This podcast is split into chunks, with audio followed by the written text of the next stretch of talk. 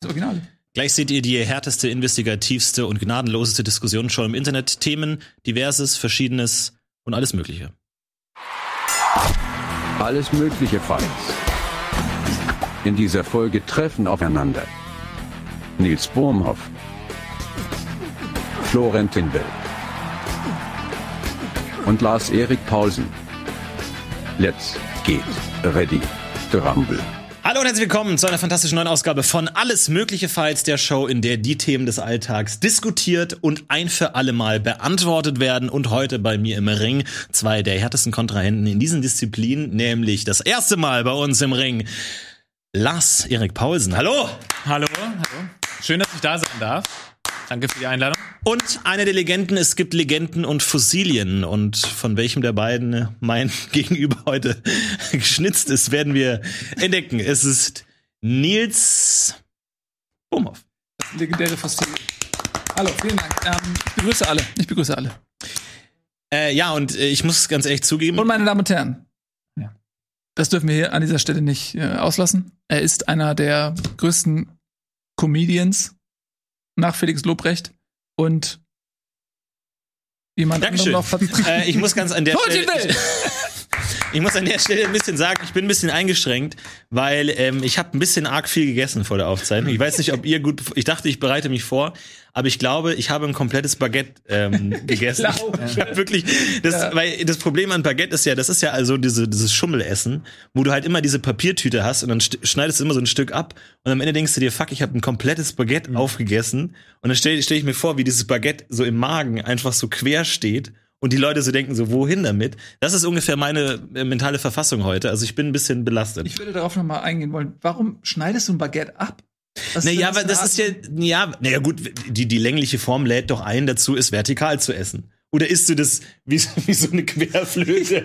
Nein, Erst aber- die aber man Längsschicht und schneidet dann doch durch. ab. Man nimmt das doch so in die Hand. Naja, Ja, das, können wir ja, das können wir ja sehen. Zeig doch mal das Bild, Ja, was Nils hab- gezeichnet Nils hat ein Bild gezeichnet. So hat er sich das vorgestellt.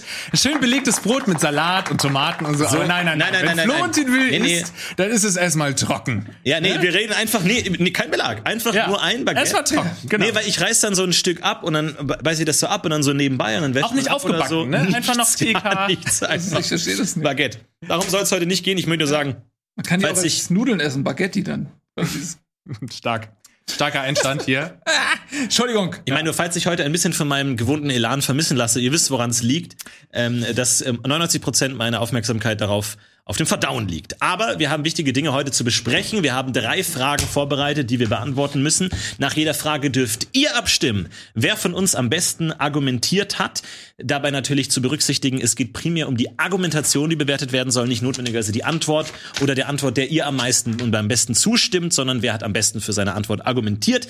Nach diesen drei Runden gibt es dann noch die Pitch-Frage, die zwei Punkte gibt und danach steht der Gewinner fest und bekommt diese herrliche Trophäe, die hier in der Mitte prangt, ausgehändigt und darf sie für eine Nacht mit nach Hause nehmen. Danach Ach, aber bitte wieder ernsthaft? zurückkehren. Ja. Kann das sein, dass du es in jeder Folge sagst mit dem Argumentieren und, und so und dass das nie klappt? Nee, das klappt auch nie. ich wollte es einfach nur mal gesagt haben, damit ich danach einen Grund hab auf, äh, Grundlage habe, auf der ich den äh, Chat beschimpfen kann. Ja. Und ansonsten, ihr seid natürlich herzlich eingeladen, auch wieder mitzumachen, Antworten mitzugeben unter dem Hashtag alles mögliche Files. Ja, keine Angst vor dem Ö, ist möglich im Internet, Umlaute sind erlaubt. Alles mögliche Files, da könnt ihr eure Antworten posten, dann können wir darauf eingehen, äh, was ihr zu den jeweiligen Fragen denkt, würde uns natürlich interessieren und ihr könnt auch gerne Bilder posten von eurer Tapete oder sonstigen Dingen, die ihr zu Hause habt. Aber weil du gerade schon über Verdauung gesprochen hast, muss ich sagen, dass ich auch ganz schön äh, Bauchschmerzen habe. Ja. Und ich glaube, es liegt auch so ein bisschen an der Aufregung. Ich muss sagen, Ah, ja. ist ja wirklich mein erstes Mal heute.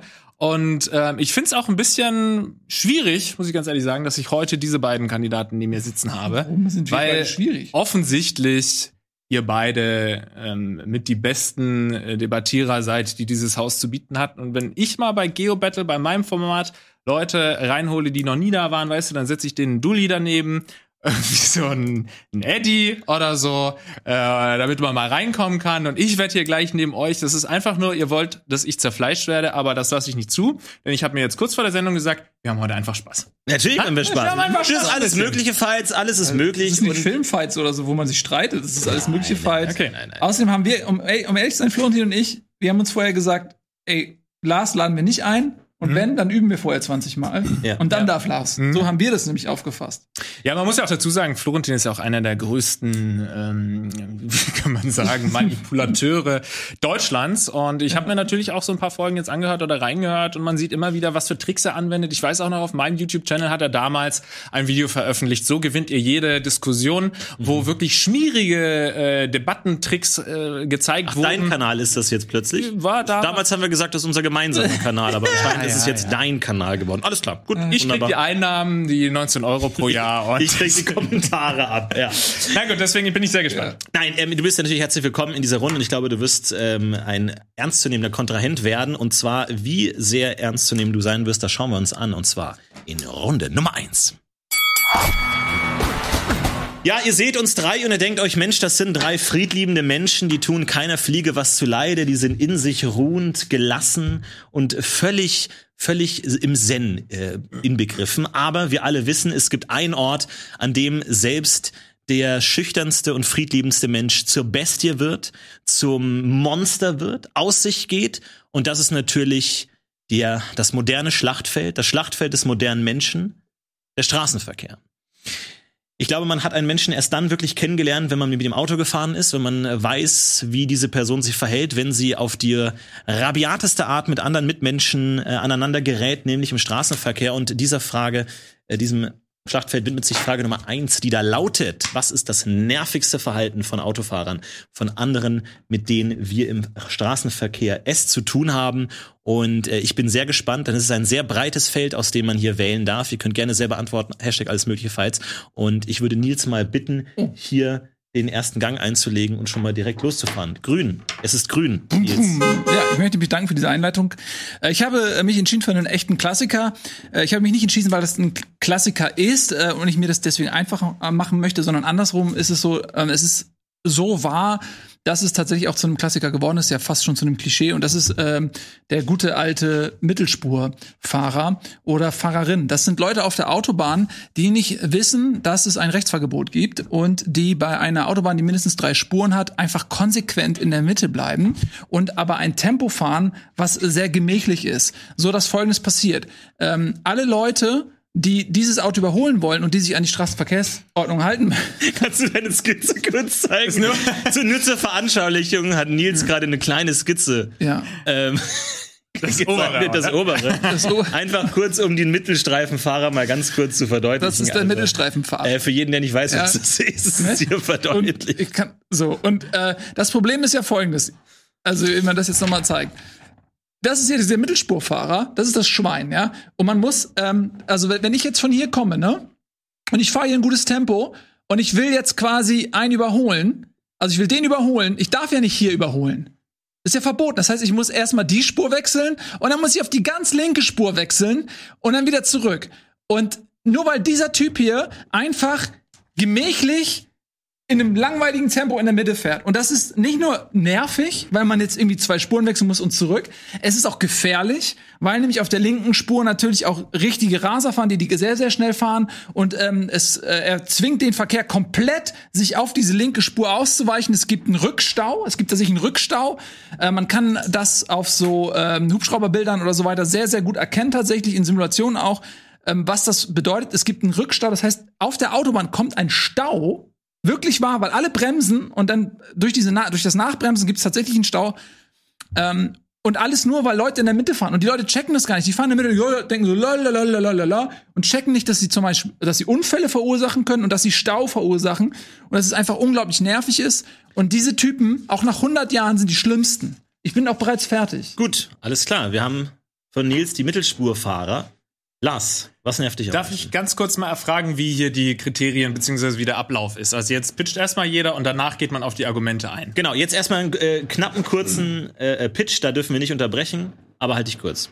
Alles klar. Falls, falls ihr das noch nicht wusstet, habe ich einen Fakt für euch ähm, parat. Jeder sechste Unfall auf den Straßen Deutschlands wird verursacht durch einen mangelnden Abstand. Und für mich sind die nervigsten AutofahrerInnen, die quasi nervigste Eigenschaft ist, zu drängeln. Damit meine ich nicht vordrängeln, sondern wirklich das dichte Auffahren. Du hast gerade auch schon gesprochen von gefährlich und von nervig. Ich möchte erst aufs Gefährliche eingehen. Wie gesagt, jeder sechste Unfall, falls ihr es noch nicht wusstet, wenn man 200 km/h fährt, dann brauchst du eine Anhalts, äh, einen Anhaltsweg von 260 Metern.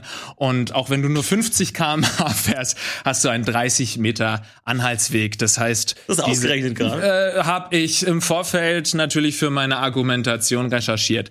Es ist wahnsinnig gefährlich. Ähm, viele Unfälle passieren. Ich erinnere mich auch noch sehr gut an eine Geschichte, die ist gar nicht so lustig und äh, das soll jetzt gerade erstmal ein bisschen schocken.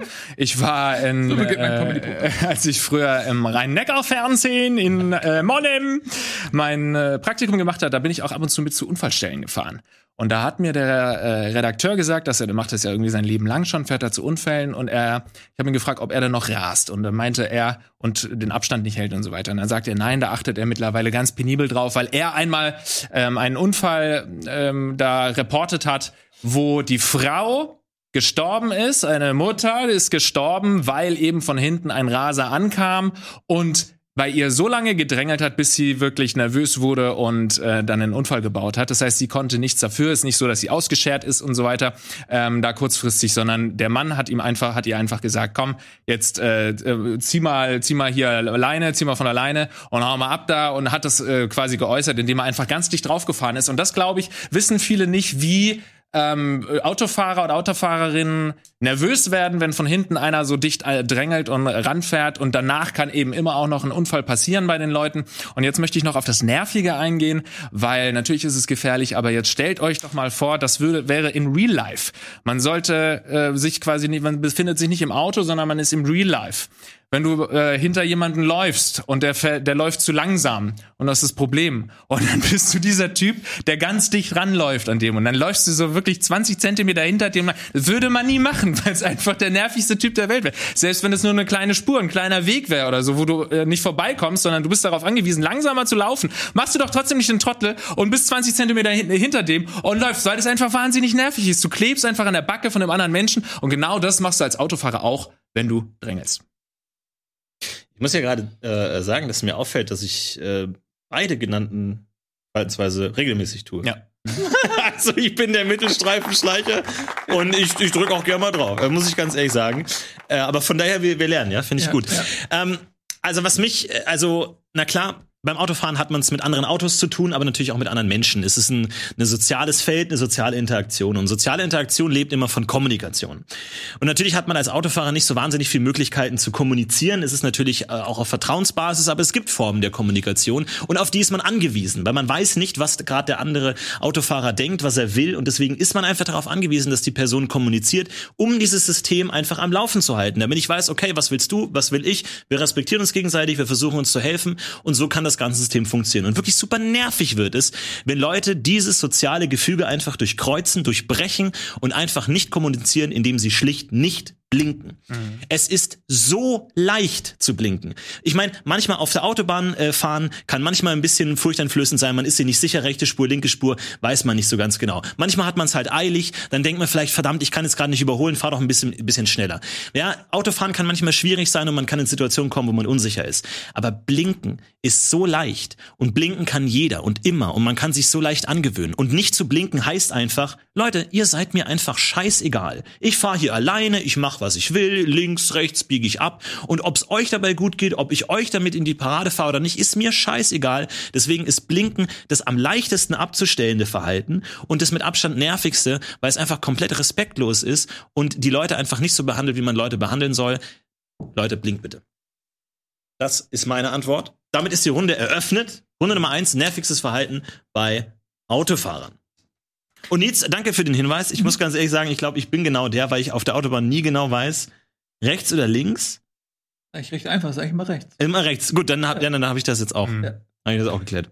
Um mal kurz vielleicht auf das Blinken schon einzugehen, wenn du gestattest. Ja, Ähm, sehr gerne, Lars Eriks. Pausen. Das Ding ist, ich verstehe das schon, das nervt mich auch, aber wie lange? Fünf Sekunden.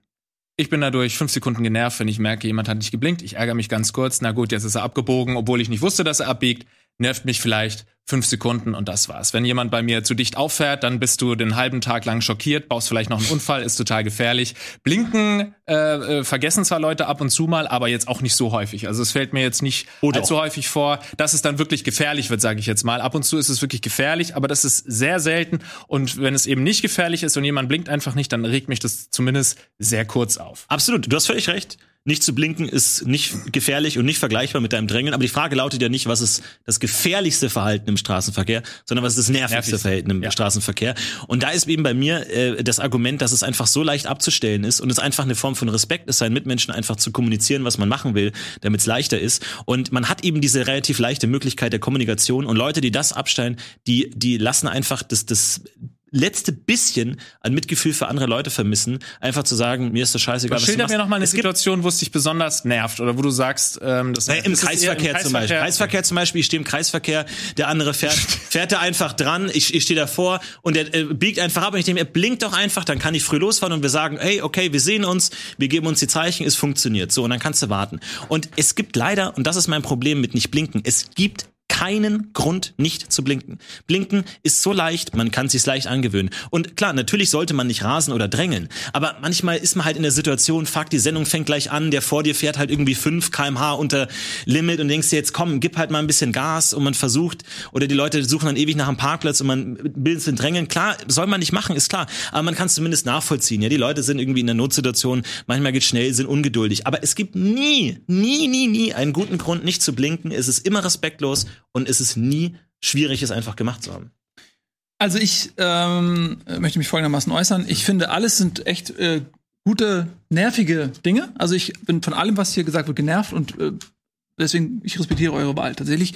Ähm, aber es kann ja nur einer gewinnen. Und da muss man ja ganz objektiv mal sich überlegen, okay, wer hat denn jetzt tatsächlich die nervigste Situation? Und ich bin nun mal der Meinung, dass diese Situation eindeutig die nervigste ist und ihr seid natürlich anderer Meinung, dass okay, lass uns versuchen zu einigen auf mich. Und zwar ist es folgendermaßen, ich habe das nochmal irgendwie jetzt auch gemacht.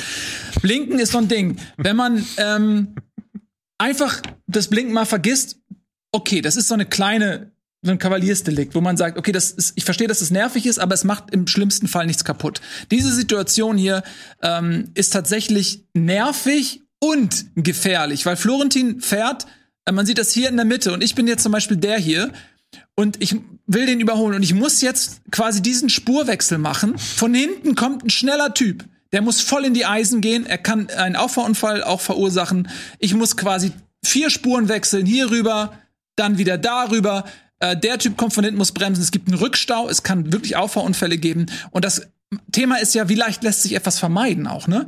Und wenn der Typ hier einfach, Florentin, wenn du einfach rüberfahren würdest, wo du hingehörst, wäre die Situation komplett vermieden. Weniger Staus, weniger Auffahrunfälle, weniger Herzinfarkte. Ja, aber weißt du, wodurch die Situation erst richtig gefährlich wird? Wenn man- die Leute nicht blinken. Ja. Wenn der dir einfach sagt, hey, du, ich blinke jetzt nach links, Mittelspur, linke Spur, ich zieh vorbei, ist das ja kein Problem. Dann kann man es ja einfach machen, weil das ist ja das Tolle an, an dieser Kommunikationsmöglichkeit, dass du auf jede Situation reagieren kannst. Und immer wenn irgendwelche Situationen stehen, wo man sagt, was für ein Trottel, kann man sich trotzdem mit anderen Autofahrern kommunizieren und sagen, hey, ich biege jetzt hier ab, kein Problem. Und der andere kann sagen, alles klar. Und man kommt durch. Du kannst in jeder Situation die Sache irgendwie klären, weil wir letzten Endes ja alle Menschen sind, die irgendwie einfach ans Ziel kommen wollen. Und dann kann man sich ja auch einigen durch diese Kommunikation. Aber der, der nicht blinkt, der macht dieses komplette soziale Gefüge kaputt, weil er einfach sagt, nein, mein Wille ist wichtiger als der von allen anderen. Mir ist scheißegal, ob die anderen checken, was ich will. Und deswegen ist es so nervig. Ich frage mich, wann du oder wann ihr zuletzt auf der Autobahn gefahren seid. Denn die Realität in deutschen, auf deutschen Autobahnen sieht ja anders aus. Sie ist ja nicht so, wie du es jetzt gezeichnet hast, sondern du hättest ja Äh, eigentlich Baustellen noch einzeichnen müssen. in der in den allermeisten Situationen hast du rechts alles voller LKW. Das heißt, eigentlich ist es schon mehr oder weniger ein Fakt, dass rechts die LKW fahren, in der Mitte fahren die normalen Fahrer und links fahren die Raser. Und ähm, deswegen fahren ganz viele Leute auf der mittleren Spur, was gar kein Problem ist, wenn du ganz normal überholen könntest. Das heißt, das Problem, das du geschildert hast, ist zwar eins und es ist ab und zu nervig, aber die eigentlichen Problemerzeuger sind die Raser zum einen.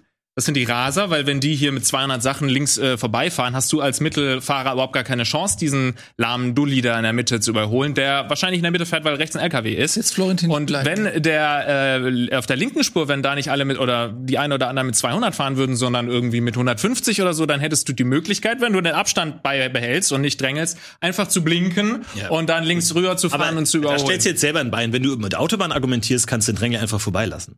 Das ist überhaupt kein Problem. Nein, nein, das ist das ist ja nur ein gefährlich. Problem. Warum? Du Wenn blinkst du hinten einfach. gedrängelt wirst, rechts. du musst sofort nach rechts, du hast Panik und musst so, ja nicht Scheiße, sofort jetzt nach rechts. Du bist ja auf der linken Spur auch aus dem Grund, weil du eben diesen Mitteltypen überholst, was völlig in Ordnung ist. Der soll auf der Mitte fahren, weil rechts sind die LKW. Das heißt, du fährst da links dran vorbei und es ist kein Problem, wenn der hinter dir nicht äh, so dicht auffährt. Da sieht, ah ja, alles Aber klar, sorry. ich habe Abstand gehalten, da will jemand auf die linke Spur, fahre ich ein bisschen verhaltener, warte, bis der wieder auf der mittleren ist und kann dann vorbeifahren. Das ist das eigentlich. Ja, gut, aber sorry, Auch bei Stau, ein Stau, dieses Rückstau-Dings, was du erklärt hast, das ist auch hauptsächlich deswegen ein Problem, weil die Abstände nicht eingehalten werden. Weil wenn Leute ruckartig ähm, bremsen, dann kommt es zu auf, zum Aufstauen. Wenn alle einen gewissen Abstand halten, da gibt's auch äh, Modelle, die man sich wunderschön anschauen kann im Internet, äh, Animationen. Dann, wenn alle den Abstand halten, kann der eine ein bisschen langsamer werden, der andere, der dahinter wird auch äh, langsamer, aber eben nicht abrupt und dadurch staut sich das auch nicht. Das heißt, die Probleme sind einmal eher die Raser, am anderen der Abstand. Also, ähm, Äh, Ich wollte nur ganz kurz Ja, sagen, bitte. dass äh, das natürlich alles sein mag mit deinem Punkt und so und dass das alles natürlich nervig ist, aber wir bewegen uns natürlich hier in dem relativ engen Rahmen Autobahn. Äh, wir fahren alle wahrscheinlich nicht wahnsinnig viel Autobahn. Das ist ein. Randthema, das kommt vielleicht einmal pro Autobahnfahrt Mhm. vor. Äh, natürlich ist das ärgerlich, aber mein Gott, bei der Autobahnfahrt, du hast in der Regel eh Zeit, du hast mehrere Stunden eingeplant, du rechnest eh mit einem Stau und ob du da jetzt noch einmal links da vorbeiziehst, ist doch auch nicht so wild. Wohingegen das Blinkerthema kommt ständig vor. Jede Form von Verkehrsteilnehmer ist davon genervt. Ob du jetzt ein Fußgänger bist, ob du auf dem Fahrrad unterwegs bist, du Mhm. bist einfach darauf angewiesen, dass der Autofahrer, der nun mal einfach der mächtigste Verkehrsteilnehmer ist, weil er am meisten Masse und am meisten Geschwindigkeit hat, du bist darauf angewiesen, dass der dir mitteilt, was du machst. Und wie viele Leute sind schon vom äh, Fahr- Fahrradfahrer sind schon umgenietet worden, weil der einfach irgendwo abbiegt und du keine Chance hast, es zu sehen. Und da passiert einfach wesentlich mehr, es kommt wesentlich häufiger vor und ist einfach omnipräsenter. Aber absolut Also ist recht. der Autofahrer Darf ich, schuld, darf ich noch, also ich, ich äh, wollte mal sagen, ich, äh, ich fahre auch viel Autobahn und viel in der Stadt. Ich, dieses Blinker-Thema, ich verstehe, dass es nervig ist, aber ich sag dir ganz ehrlich, das ist jetzt keine Argumentation, das begegnet mir sehr, sehr selten. Also, dass jemand nicht blinkt, das finde ich tatsächlich statistisch gesehen, Ja. wenn man bedenkt, wie viele äh, Vorgänge, wo man blinken muss, stattfinden. Aber das ist ja eine reine ist Behauptung. Also Nein, ist ja- wir können jetzt natürlich beim ist ADAC es- Nein, anrufen nein, nein, und das ist fragen, mein, ist mein subjektives Empfinden, was Meine ich aber, was ich einfach nur teilen muss,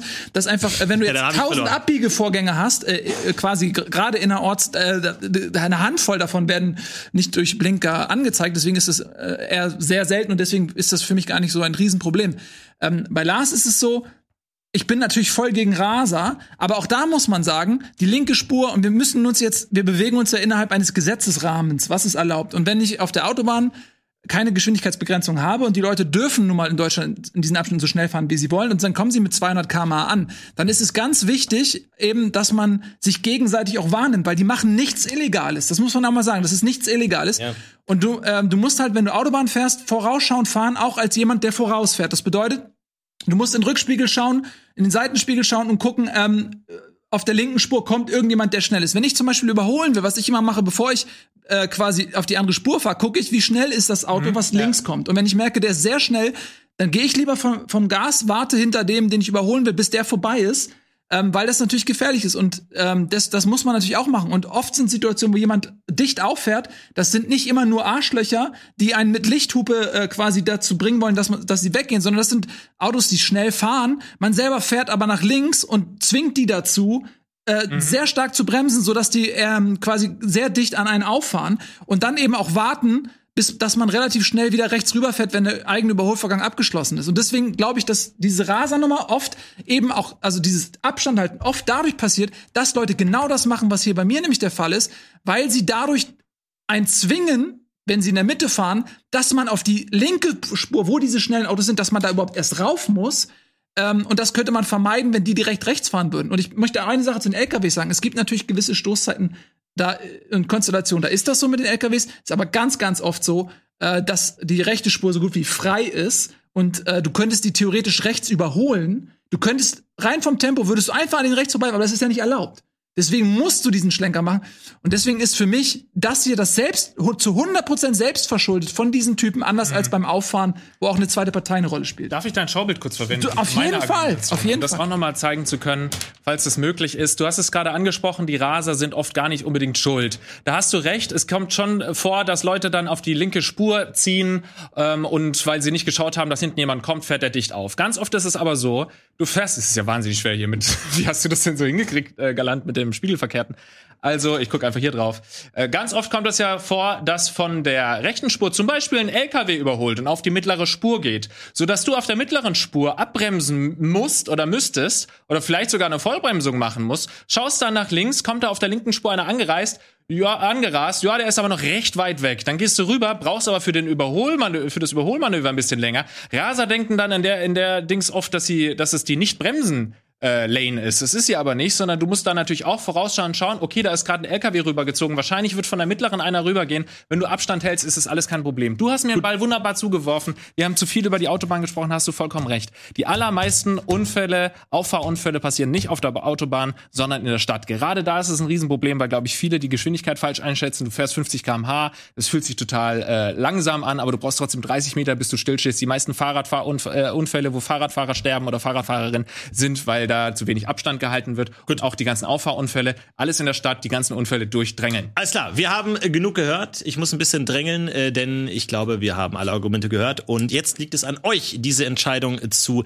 fällen. Bedenkt alles, was ihr gehört habt. Denkt an alle Argumente. Wer hat am besten argumentiert? Und ihr könnt ab jetzt an der Umfrage teilnehmen. Das könnt ihr machen mit dem Chatbefehl Ausrufezeichen AMF und dann drängeln für Lars Antwort nicht rechts fahren, mit AMF rechts fahren, die Antwort von Nils, und AMF Leerzeichen blinken für die Antwort nicht blinken. Und dann sehen wir, wer hier gewonnen hat. In der Zwischenzeit können wir uns noch mal kurz angucken. Ähm, Nico hat seine Tapete hier gepostet auf äh, Twitter unter dem Hashtag alles mögliche Fights. Also vielen Dank dafür. Ähm, können wir gleich mal kurz reingucken, während die Umfrage läuft. Vielen Dank für dieses Tapetenbild. Tatsächlich eine sehr äh, schöne Tapete. Bei mir momentan das Problem, ich bin wieder auf Fliegenjagd.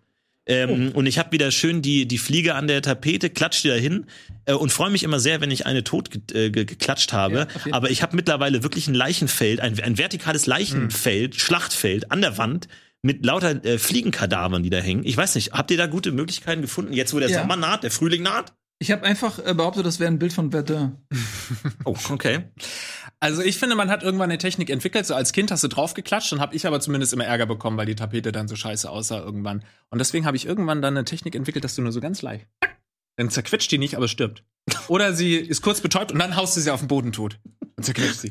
Das ist eine gute Dann fällt sie auf den Boden und dann kannst du die erwürgen. Weil dann, kann- dann kann sie nicht werden und dann kannst du ganz kurz erwürgen. Sehr gut.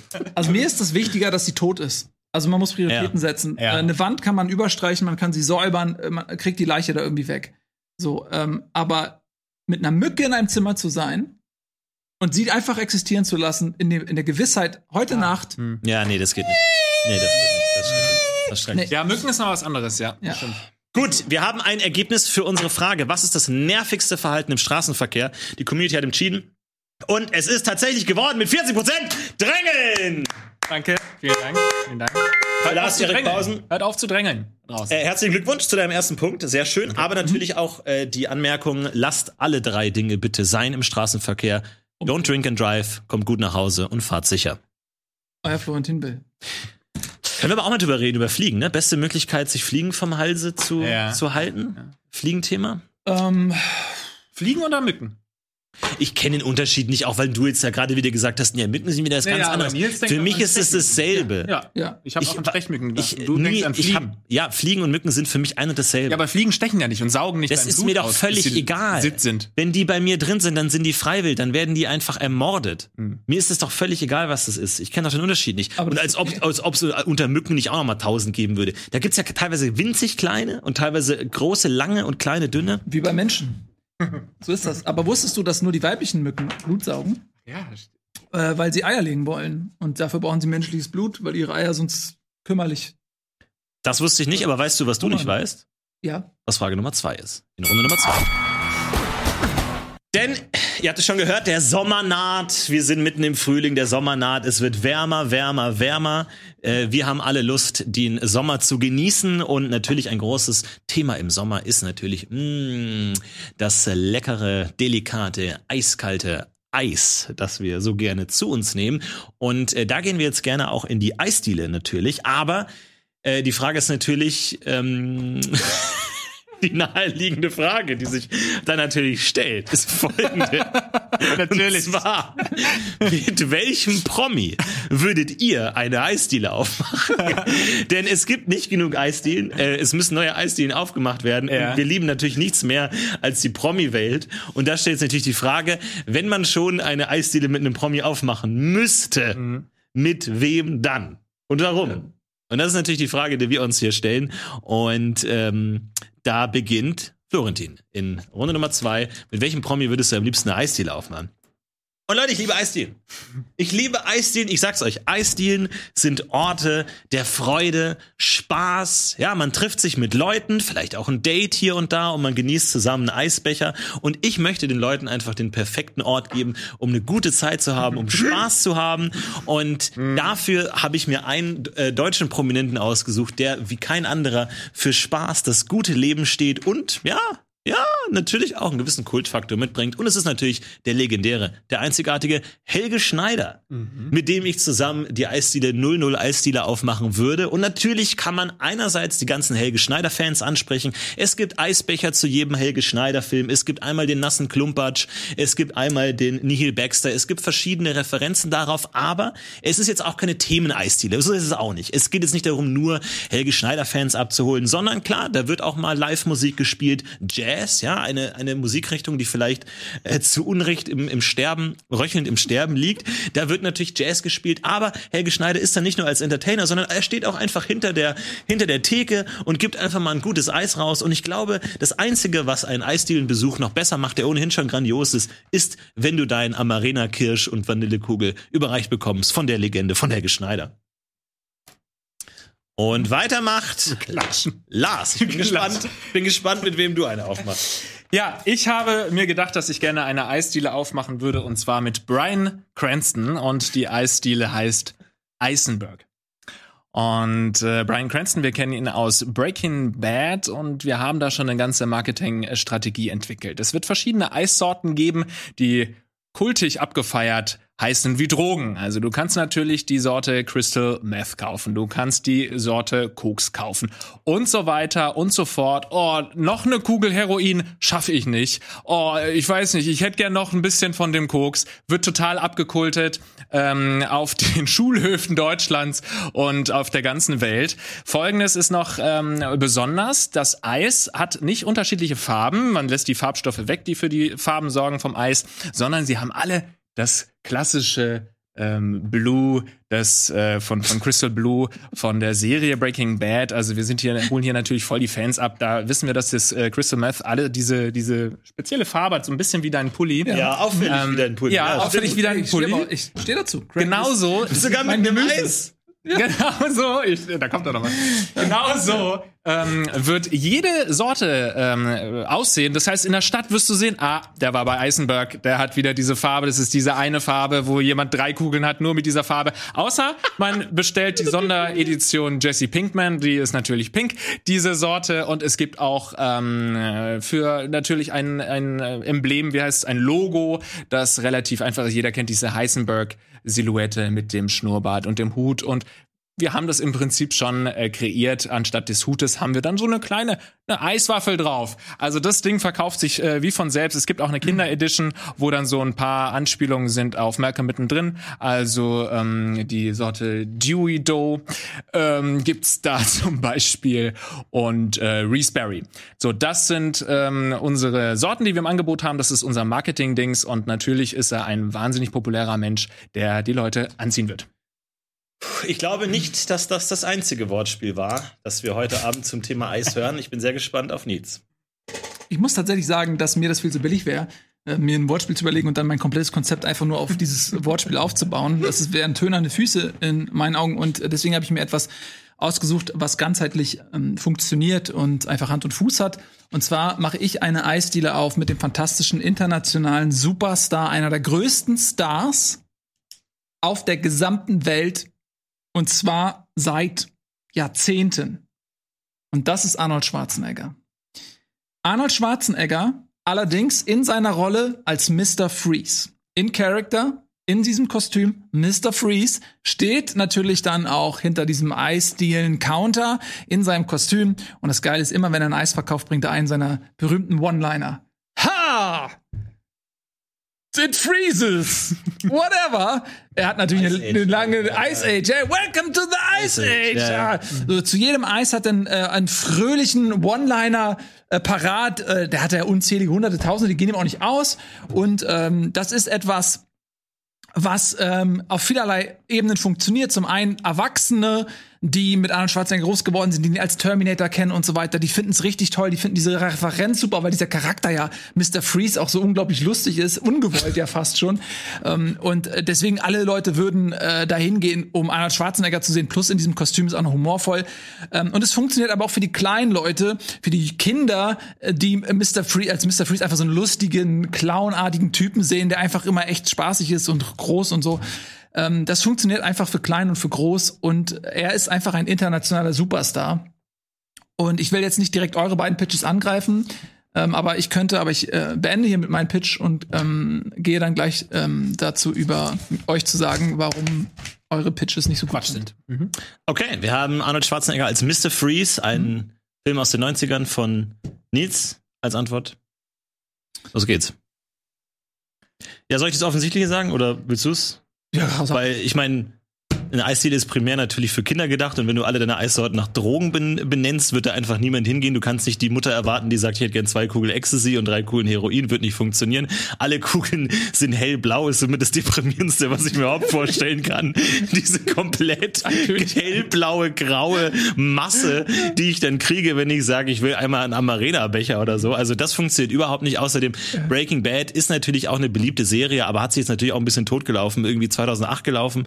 Er ist so ein bisschen vorbei. Auf der anderen Seite Brian Cranston, ich würde ihn ehrlich gesagt viel lieber in neuen, coolen Serien und Filmen sehen und nicht in der Ladentheke. Ich glaube auch, dass der außerhalb seiner seiner Rollen jetzt auch nicht unbedingt so der super äh, unterhaltsame, krasse Typ ist. Und ich glaube, der hat auch keinen Bock darauf, den ganzen Tag den Heisenberg zu machen und die Gags nochmal rauszuhauen. Ich glaube, das wird äh, relativ al äh, schnell alt. Von daher Eisenberg. Für das, äh, sprich, für das Wortspiel gebe ich nochmal zwei von zehn Punkten, aber der Rest ist eher eine 4 minus.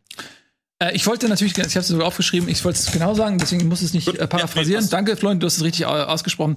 Ähm, und ich möchte noch mal dazu einen Aspekt ähm, zufügen. Die Frage war, mit wem würdest du eine Eisdiele aufmachen? Und äh, Brian Cranston spricht kein Deutsch. Ähm, er ist US-Amerikaner, spricht amerikanisch und er würde deswegen Schwierigkeiten haben, quasi in einer Eisdiele zu arbeiten, in der Leute auch gerne mal auf deutschen Eis bestellen. Wenn dann ein kleines Kind kommt und sagt, ich hätte gerne ein Eis Zitrone, dann sagt Brian Cranston einfach hier, nimmt irgendwas Türkises und gibt es dem Kind und das Kind äh, schmeckt, okay, es ist einfach nicht Zitrone, es ist was anderes. Fürchterliches Desaster. Ähm, ähnliches, also bei Helge Schneider muss ich dann mal sagen, ich liebe Helge Schneider, aber Helge Schneider ist sehr Special Interest und ähm, er äh, sieht auch ein bisschen kauzig aus und ich mache mir, Hygiene- ich mach mir wirklich Sorgen um die Hygiene, weil Helge Schneider, nein, nein, ganz ehrlich, Hyg- nein, nein, das komm. ist lächerlich, Nils. Helge Schneider ist ein super Typ, aber er ist auf dem Waldschrat. Er ist, nein, er ist ein Waldschrat. Ja, als ob der jetzt schmutzig ist. Nein, nein, also, er, Nils, er, ist, bitte dich. er ist wirklich wie so ein, wie so ein Waldkauz, der aus dem Nest gefallen ist Ja. irgendwie und äh, dann äh, mit, mit, mit durcheinander gefallenem Gefieder über den Waldboden Aber nee, aber das, das würde ich gerne direkt aufnehmen, weil ich glaube, das kann ein Vorteil sein. Ich glaube nämlich, worauf die Leute keinen Bock haben, ist irgendwie jetzt so eine uh, äh, Novelty-Eisladen, Eisdiele, irgendwie so ein äh, Konzept, jetzt zu sagen, ah cool, da hast du dann Mr. Freeze. Ich glaube, gerade bei Helge Schneider würdest du wissen, das ist jetzt hier kein Prenzlauer Berg Hipsterladen, wo jetzt irgendwie ein Thema so ausgerollt wird, sondern das ist auch einfach mal eine gemütliche, lockere Atmosphäre, wo irgendwie nicht unge äh, un äh, super gezwungen alles auch ausgerichtet ist. Das ist kein super kommerziges Ding, äh, sondern es ist einfach eine lockere Atmosphäre, wo natürlich ab und zu Live-Musik da gespielt wird, aber ab und zu auch er einfach in der Küche arbeitet und auch gerne mal ein eigenes Eis anrühren kann und dann gibt's halt Mörcheneis oder sowas für die Fans. Das ist natürlich ein Aspekt natürlich für die Fans. Auf der anderen Seite auch, wer Helge Schneider nicht kennt, er hat einfach einen unschlagbaren Charisma und Charme und selbst wenn du seine Bühnenshow nicht kennst, glaube ich, wirst du von ihm vereinnahmt, auch wenn du einfach nur einen ruhigen Abend in der Eisdiele haben willst, weil das ist natürlich, das ist letzten Endes, worum es geht. Das ist ja wirklich so, ein- so ein fast ein äh, ähm, äh, ja, Unterhaltungspark bei dir, wo dann irgendwie Mr. Freeze und groß und One-Liner und Sprüche und so. Und manchmal willst du auch einfach nur dich um dein, dein Date kümmern oder mit, mit Kumpels dahin Mhm. gehen und nicht ständig da irgendwie von Arnold Schwarz übertrümpeln. Gut, der ist aber auch ein bisschen, ein paar, ein bisschen ein paar Jährchen alt. Also ich glaube, mittlerweile hat er sich geduscht. Aber äh, also das möchte ich jetzt wirklich hier mal als Rufmord bitte äh, stehen lassen. Ganz kurz mal gegen Nils Ruf. Also ihr habt es ja ähm, relativ schnell abgetan, meine Idee. Ich möchte jetzt äh, doppelt und äh, dreifach stark zurückkommen, weil ihr, äh, glaube ich, einiges unterschätzt habt und eure lebt noch. Argumente, wie ich finde, einfach sehr schwach waren. Und zwar zum einen äh, zu der Sache mit den äh, Kindern. Ich habe ja vorhin gesagt, es gibt noch mal eine Ausgrenzung äh, für Kinder sozusagen, aber ich gehe natürlich nicht auf Kinder. Das ganze Marketing geht nicht auf Kinder. Du bist vielleicht das letzte Mal ähm, in eine Eisdiele gegangen auf dem Dorf so, dass es stimmt, da in gewissen Vierteln auch in der Stadt und auf dem Dorf es sind Eisdielen klassische Magneten für Kinder. Wenn du in Eimsbüttel, in Hipstervierteln, in Berlin und so weiter zu den Eisdielen gehst, dann siehst du da keine Kinder. So gut wie keine. Du hast natürlich ein anderes Publikum. Es sind junge, erwachsene, junge Leute in unserem Alter, auch 10 bis 20 Jahre älter, die darauf total abfahren. Natürlich ist es nicht nur für Kinder, ist, natürlich ist es nicht für Kinder. Aber du kannst doch auch einen Laden eröffnen, der Ich Wahnsinniger komme auf die Idee, dass Eis für Kinder ja, sein könnte. natürlich Ich ist es nicht. Du musst doch nicht ein Eisland aufmachen, das nur für Kinder machen. Das ist doch Ja, Quatsch. aber das ist ja- du willst ja Eisland- auch- das Louis ja- Cellas oder sowas Aber- ist doch nicht für Kinder äh, kinderfreundlich Aber gemacht. Lars, weißt du genau, da, bei diesem Punkt, da würde ich gerne mal drauf eingehen. Ähm, wenn du, natürlich kannst du eine Eisdiele aufmachen, die nicht nur für Kinder ist, aber wenn du dir die Klientel der Kinder komplett wegnimmst, dann ist das wirtschaftlich zum Floppen verurteilt, weil natürlich ähm, die meisten Menschen wegen ihrer Kinder reingehen. Ich habe selbst ein Kind, ich weiß, wie das ist und wenn ich Eis esse in einer Eisdiele, dann mache ich das, weil mein Kind da Bock drauf hat und ich mir dann auch eins bestelle. Ähm, und natürlich, aber wenn du dir erstmal so 40 Prozent deiner Kundschaft durch dieses Konzept wegnimmst, dann musst du ja mehr Nein, nein, als nein, nein. 40 Prozent wieder reinholen, dadurch, dass es so originell und cool ist. Und das sehe ich einfach nicht bei diesem Konzept. Ähm, ist, äh, die- dieses Kinderargument ist so einfach kaputt zu machen. Dann kannst du doch auch sagen, ja, Brettspiele wurden ursprünglich für Kinder gemacht, aber natürlich gibt es Spielehersteller, die Brettspiele exklusiv für Erwachsene herstellen. Auch wenn deine Kinder vielleicht als erstes Brettspiele spielen. Völliger Quatsch. Du kannst natürlich auch Eisdielen für Erwachsene machen. Dein zweites Argument gegen mich war, dass Brian Cranston kein Englisch spricht. Das ist genau das Problem von Kein euren Deutsch. beiden, äh, kein Deutsch spricht. Das äh, ist genau das Problem von euren beiden Ideen. Für eure Ideen müssen die Leute vor Ort sein. Und welcher Prominente macht eine Eisdiele auf und ist dann vor Ort? Natürlich nicht. Steffen Henster steht doch nicht am Koch äh, äh, an der Herdplatte. Der, äh, sein Name ist da und dann gehst du dahin, weil du weißt, Nee, eben nicht. Hensler. Ja, eben nicht. So, und da, da, bei da schießt du dir jetzt ins und eigene Bein gerade. ist es Nee, ganz nee, nee. genau. Natürlich Nee, hat das- Arnold Schwarzenegger keine. Zeit, in der Eisdiele zu stehen. Ja, eben. und Helge Schneider muss genauso auf den Doch, Bühnen Helge Schneider sein. ist in Brian Rente. Cranston muss Nein, gar nicht stopp. da sein. Es ist ja quasi einfach nur der Marketing-Gag. Brian Cranston muss nicht da sein. Eure Ach, Leute werden natürlich nicht da sein. selbst. Es ist, Völliger es ist schwer mit anzusehen. Nein, das ist ja Marketing. gerade der Vorteil an Helge Schneider, dass er jetzt kein riesiger internationaler Star ist, Was? sondern da auch gerne mal wirklich aushilft und mal wirklich das Eis ausreicht am Wochenende. Er, er hat, ne, macht natürlich noch Auftritte, aber er ist jetzt nicht jeden Tag eingespannt, wie Brian Cranston, der eine florierende Karriere hat und Arnold Schwarzenegger, der irgendwie dann noch äh, Politikerambitionen hat und in Amerika wohnt. ich möchte diese Argumente ist. direkt unterdrücken, weil das die Nee, aber das ist, das Aufgabenstellung ist der große Vorteil. Danke für den Punkt, weil gerade Helge Schneider kann nämlich auch mal da sein und dann ist es eben nicht nur ein Name. Was ist, was ist denn das eigentlich für eine Kommerzidee von dir? Ja, wir, wir klatschen da einfach Brian Cranston dran und der ist nie da und die Leute kommen da rein wie die Schafe um unser, um unser essen. Nein, aber bei mir ist es eben wirklich mal die Vorstellung, du siehst den da, der sitzt da am Klavier und, und klimpert da vor sich hin, während du deinen Also, Amarena wir können nicht einfach sagen, wir machen mit einem Prominenten eine Eisdiele auf und sagen dann, aber der Prominente, mit dem du die Eisdiele aufmachst, der ist gar nicht da, um mit dir die Eisdiele das geht aufzumachen. Das ist natürlich für der Quatsch. das- die nee, das ist die albern. Idee war schon, äh, dass der albern. natürlich irgendwie da ist. Äh, Ja, aber Arnold Schwarzenegger ist da. also ich glaube, ich versuche immer Folgendes zu sagen. Ich glaube, dass weder Helge Schneider noch Brian Cranston noch Arnold Schwarzenegger in der Realität mit einem von uns eine Eisdiele aufmachen würden und den ganzen Tag da aber irgendwie egal, jetzt Zeit sag mal verbringen ganz kurz, würde. wer von den drei wäre denn am Darum geht's nicht, weil realistischsten? 0 plus 0 plus 0 ist 0. Das ist, es geht einfach nicht darum, wer die nulligste 0 ist, 0 ist 0. Äh, und das Gedankenspiel war nun mal, äh, einen coolen Prominenten zu finden und cool ist nämlich genau das Stichwort und ganz ehrlich, wir können reden, wie wir wollen und mit vielen Worten äh, vom Offensichtlichen abzulenken. Arnold Schwarzenegger ist der größte Star, ist ein Weltstar, er spricht Deutsch und er hat diesen Charakter Mr. Freeze, der perfekt in diese Eisdiele Einen reinpasst. Ich bin nicht fertig. Film aus der den 90ern perfekt da reinpasst. Und Den sei mal ganz, ganz ehrlich, wenn es drei Eisdielen gäbe und der wäre irgendwie Brian Cranston mit seinem Drogendings, Helge Schneider und fucking Arnold Schwarzenegger, der nicht nur Arnold Schwarzenegger war Mr. Universe.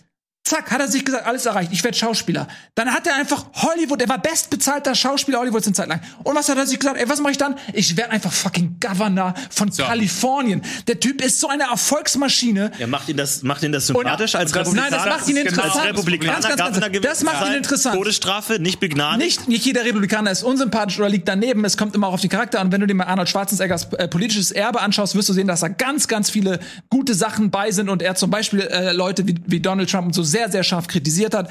Ähm, und Arnold Schwarzenegger ist sehr beliebt. Und wenn ich mir aussuchen müsste, zu wem, in welche Eisdiele gehe ich? Und da ist fucking Arnold Schwarzenegger als Mr. Freeze, Alter. Aber ich gehe sowas von dahin und ich kauf, Alter, ich gehe da jeden Tag Eis essen und ich werde fett und krieg, krieg Cholesterin oder was es da gibt. Es wäre mir so egal. Mr. Freeze ist Arnold Schwarzenegger. Alter, Also das finde ich übrigens auch das größte Problem, was du gerade angesprochen hast. Erstens, Mr. Freeze, ich kannte den Film nicht mal. Die meisten jungen Leute kannst du nicht mit unter deinem- mit deinem 40, Unwissen jetzt unter nicht zum 40 Argument keine. Nein, du, du machst einfach eine Eisdiele für über 40, 50-Jährige oder so, aber alle 30, 20, 15-Jährigen kennen doch äh, Mr. Freeze nicht mehr. Und die neuen Leute, die kennen Arnold Schwarzenegger eben als Politiker. Das wäre wie Olaf Scholz, äh, wie wenn Olaf Scholz hier eine äh, Eisdiele aufmacht. So ein, äh, eine Anziehungskraft hätte Arnold Schwarzenegger, weil er ein Jeder, der Politiker Brian Cranston kennt, kennt Arnold Schwarzenegger. Es gibt äh, nicht einen, du wirst nicht einen Menschen auf der Welt finden, dem zeigst du ein Bild und fragst, wer ist das? Und er sagt, ja, Brian Cranston. Und der, Cranston, und dann zeigst du ein Foto von Arnold Schwarzenegger und er sagt, er, nee, weiß ich nicht, wer das ist. Das du wirst nicht einen Menschen auf der Welt finden. Ja, weil die alle denken, es ist der nicht, nicht der mit der coolen Eisdiele, wo man Koks kaufen kann, umsonst. Vor allem Arnold Schwarzenegger, das ist halt wirklich auch ein Gag als Mr. Freeze. Steht der, steht, der soll wirklich jeden Tag da blau angemalt hinter der Theke spielen und sagen,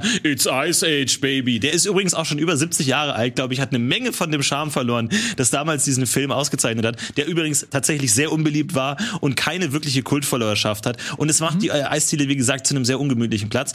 Aber es ist ja auch nicht wichtig, wer von uns diese Eisdiele Noch besuchen eine letzte würde. Frage habe ich an dich. Gerne. Erfolgreichster Song von Helge Schneider? Fitze, Fitze, Fatze, Katzenklo?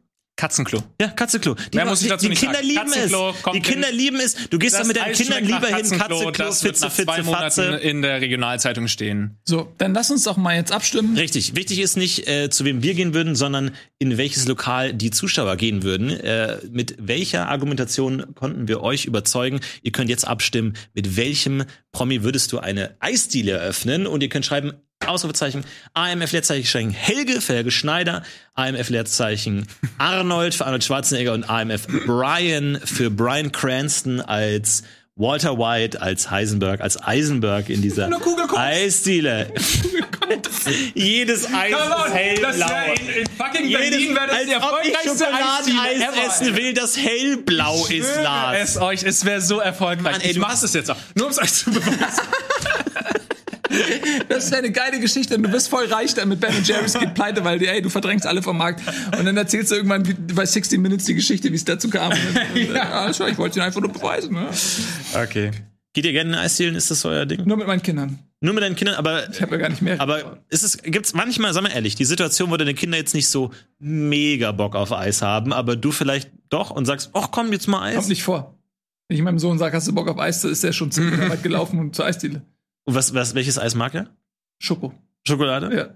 Und versuchst du das vers versuchst du zu steuern auch ein bisschen, welches Eis er isst? Probier mal Joghurt oder Nee, so. weil was der eh. Schoko isst. Das weiß Aber ich. ich, ich weiß nicht, wie es ist mit Kindern, aber ist es nicht so, dass man ständig versucht, seinen eigenen Geschmack auf die Kinder anzuwenden? Mhm. So, wenn dein Kind eine Serie schaut und du denkst, ja, schau doch lieber, schau doch lieber Captain Baloo an, das ist doch viel besser. So, wie ist das? Ja, also mein, mein Sohn ist, weiß sehr genau immer, was er will. Es, also ich habe es ihn zum HSV-Fan gemacht, das muss ich an dieser Stelle sagen, es tut mir leid. Jugendamt steht jede Minute vor der Tür, ich weiß. Aber ansonsten weiß er schon, was er will. Das steht also, der hat seinen eigenen Kopf.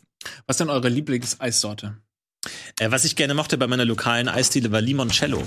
Das ist dieser äh, Limonenschnaps, aber kein Alkohol, aber sehr intensiver Limongeschmack. Sicher, dass da kein Alkohol drin ist, weil oft ist bei diesen Dingern doch Alkohol drin, oder? Nee, Eis. nee, war kein Alkohol da drin. Aber ich habe ja ähm, äh, studiert in München und gegenüber der Uni in München gibt es den verrückten Eismacher, der ganz vi- viele verschiedene verrückten Eissorten macht, der dann auch teilweise Weißwursteis hat und äh, Senfeis und Brezeleis und so. Ganz auch toll. War ich auch sehr oft zu Gast. Senfeis, das passt zu dir. Ja. Was ist dein Lieblingseis? Aber eigentlich ist, eigentlich ist es Stracciatella. Oder ich meine, das ist eine extra Frage, können wir auch mal machen. Es ist können, wir eine, können wir eine kurze Minifolge machen, aber es ist Stracciatella. So, müssen Aber du hast beides. reden. Du hast äh, dieses äh, weiße Vanillige und du hast diese geilen Schokostückchen. Es ist definitiv Stracciatella. Ja, du hast eine gewisse Struktur. Also was mir auf jeden Fall wichtig ist, weil für, für viele ist es genau andersrum wichtig, dass sie sagen, entweder nur Wassereis oder nur Milcheis. Und ich hätte gerne immer eine Mischung. Also ich habe immer gerne irgendwie so was Fruchtiges, Oh. so Mango und dann aber auch eine Schokolade dazu. Was eine schöne Mischung auch ist, sind die Ergebnisse zu unserer Umfrage, wer Runde 2 gewonnen hat. Zum Thema Eisdiele und Promi. Wer hat gewonnen? Es ist Henk Schneider. Sehr schön. Vielen Dank, Leute. Sehr gut. Gute Entscheidung. Dankeschön. Der zweite Punkt geht an mich. Damit steht es 1 zu 0 zu 1. Aber es ist natürlich noch alles offen. Wir haben noch eine dritte Frage und im Anschluss noch eine Pitchfrage. Und wie die dritte Runde aussieht, sehen wir jetzt. Das nochmal. Alles mögliche Fights. Willkommen zurück bei Alles Mögliche Fights. Wir nähern uns der Runde Nummer drei. Ja, wie gesagt, wir sind äh, drei junge Herren immer am Puls der Zeit, hip, trendy. Wir wissen, was gerade im Trend ist, was die jungen Leute gerade sagen, was gerade so angesagt ist auf den Schulhöfen und im Social Media Parkett. Und wir kennen jeden Trend, aber wir wissen natürlich auch, es gibt nicht nur gute Trends, sondern auch sehr unangenehme. Und genau diese Frage stellen wir nämlich. Es lautet, welcher war der nervigste Trend der vergangenen zehn Jahre, der schlimmste Trend, was war der schlimmste Trend der vergangenen zehn Jahre? Der vergangenen? Der vergangenen zehn Jahre. Hast du die kommenden zehn Jahre beantwortet? Nee, aber es ist schon, also ab, ab heute noch eingerechnet. Also einfach nur, wir gehen bis zehn Jahre zurück, ne? Hast du einen Trend, der exakt heute gestartet Nein, es ist, aber ich habe ich hab einen Trend, der noch aktuell ist. Es geht Ja, nicht darum, ist- er ja, muss damit nicht, ist er innerhalb der letzten zehn Jahre. Er muss Ja, nicht ja. vorbei sein. Nee, ich, ne? nee. Ja, ich hab ich auch nur- aktuell. Oh, okay, gut. Ja. Also ich habe jetzt einen in der Zukunft genommen. Ist das okay? ja, ja, natürlich. Wir fangen mit Lars an. Viel Spaß. Leute, es war besonders schwierig zu überlegen, was ist denn die letzten zehn Jahre so passiert, weil viele Trends, an die man denkt, sind dann doch irgendwie in den 90ern geschehen. Deswegen habe ich aber einen Trend gefunden, der doch relativ schlimm, schrägstrich nervig ist. Und es ist im weitesten Sinne TikTok, aber eher die TikTokisierung der Gesellschaft. Was meine ich damit? Nicht zwingend nur diese App, aber es geht mir um den Content. Es geht mir um den vergänglichen Content. Was wäre gewesen, du hättest früher ein Gemälde gezeichnet, die großen Maler unserer Zeit und vergangener Zeiten, und sie hätten dieses Gemälde nach 24 Stunden wieder verbrannt, nichts wäre übrig geblieben. So ist das heute durch TikTok natürlich, Snapchat und so weiter, die waren früher da, aber TikTok hat das Ganze populär gemacht und poppig gemacht. Die Leute entwerfen Content, der nach kurzer Zeit schon völlig nicht mehr interessant ist und so gesehen überlegt man sich natürlich auch nicht großartig, was man denn da für einen Content produziert. Zweitens ist es natürlich ein wahnsinnig kurzer Content, also auch Spielfilme waren früher besonders lang, wurden dann wieder kürzer. So natürlich ist es ein Trend, aber irgendwann ist dann auch gut. Dann hat man gesagt, die ähm, Aufmerksamkeitsspanne der Kinder ist irgendwie bei YouTube nur noch bei irgendwie fünf Minuten oder so. Jetzt sind wir hier bei wenigen Sekunden angelangt durch die TikTokisierung. Die Leute machen irgendwelche nervigen Tänze, die äh, einmal gut aussehen und alle anderen, die es nachmachen, sieht komplett scheiße aus. Sie entwickeln, sie verändern das komplette Stadtbild, die Schulhöfe. In der Grundschule fangen die Leute schon an, mit wenigen Jahren irgendwie äh, auf TikTok sich selbst zu darzustellen. Das gab's früher noch nicht so mit anderen ähm, sozialen Netzwerken auf Instagram und so. Klar hat man da mal hier und da ein Foto gepostet, auch als junger Mensch. Aber heute sind die wirklich auf TikTok aktiv, haben 100.000 Follower, tanzen halbnackt, sehen, was die anderen TikTokerinnen machen und ziehen sich dann aus schon als Neunjähriger. Nils wird es wissen, bald, früher oder später wird sein Sohn auch auf TikTok unterwegs sein und da wird er Sachen machen, die er nicht gutheißen äh, kann. Diese ganze Rem Remixierung, das geremixte, äh, wir, wir remixen unser ganzes Leben. Im Prinzip hat immer nur einer eine kreative Idee, dann wird es tausendmal nachgemacht und der gleiche Song wird, hörst du einfach 20.000 Mal am Tag. Jeder Song wird zerstört durch die TikTokisierung der Gesellschaft, weil du einfach jedes Mal diesen kleinen Ausschnitt dir anhören musst von tausend Leuten, die sich nichts Neues überlegen, sondern einfach immer wieder das Gleiche machen. Und am meisten regt mich TikTok natürlich auf, weil es mir selbst zeigt, wie alt ich geworden bin, weil ich merke, ich bin da abgeschlagen. Ähm, ich wäre auch gern cool. Ich wäre auch gern da bei TikTok drin und würde das verstehen, weil da natürlich kreativer Scheiß abgeht, aber ich bin komplett abgeschlagen und deswegen ist es ein schlimmer, nerviger Trend. Danke, Lars, mit TikTok. Nils, was hat dich genervt? Ähm, ich, mich nervt etwas, was äh, tatsächlich eher so ein bisschen meine Altersgruppe betrifft und damit eigentlich auch eure, obwohl du bist ja ein paar Jahre jünger, aber Lars ist ja auch schon 53.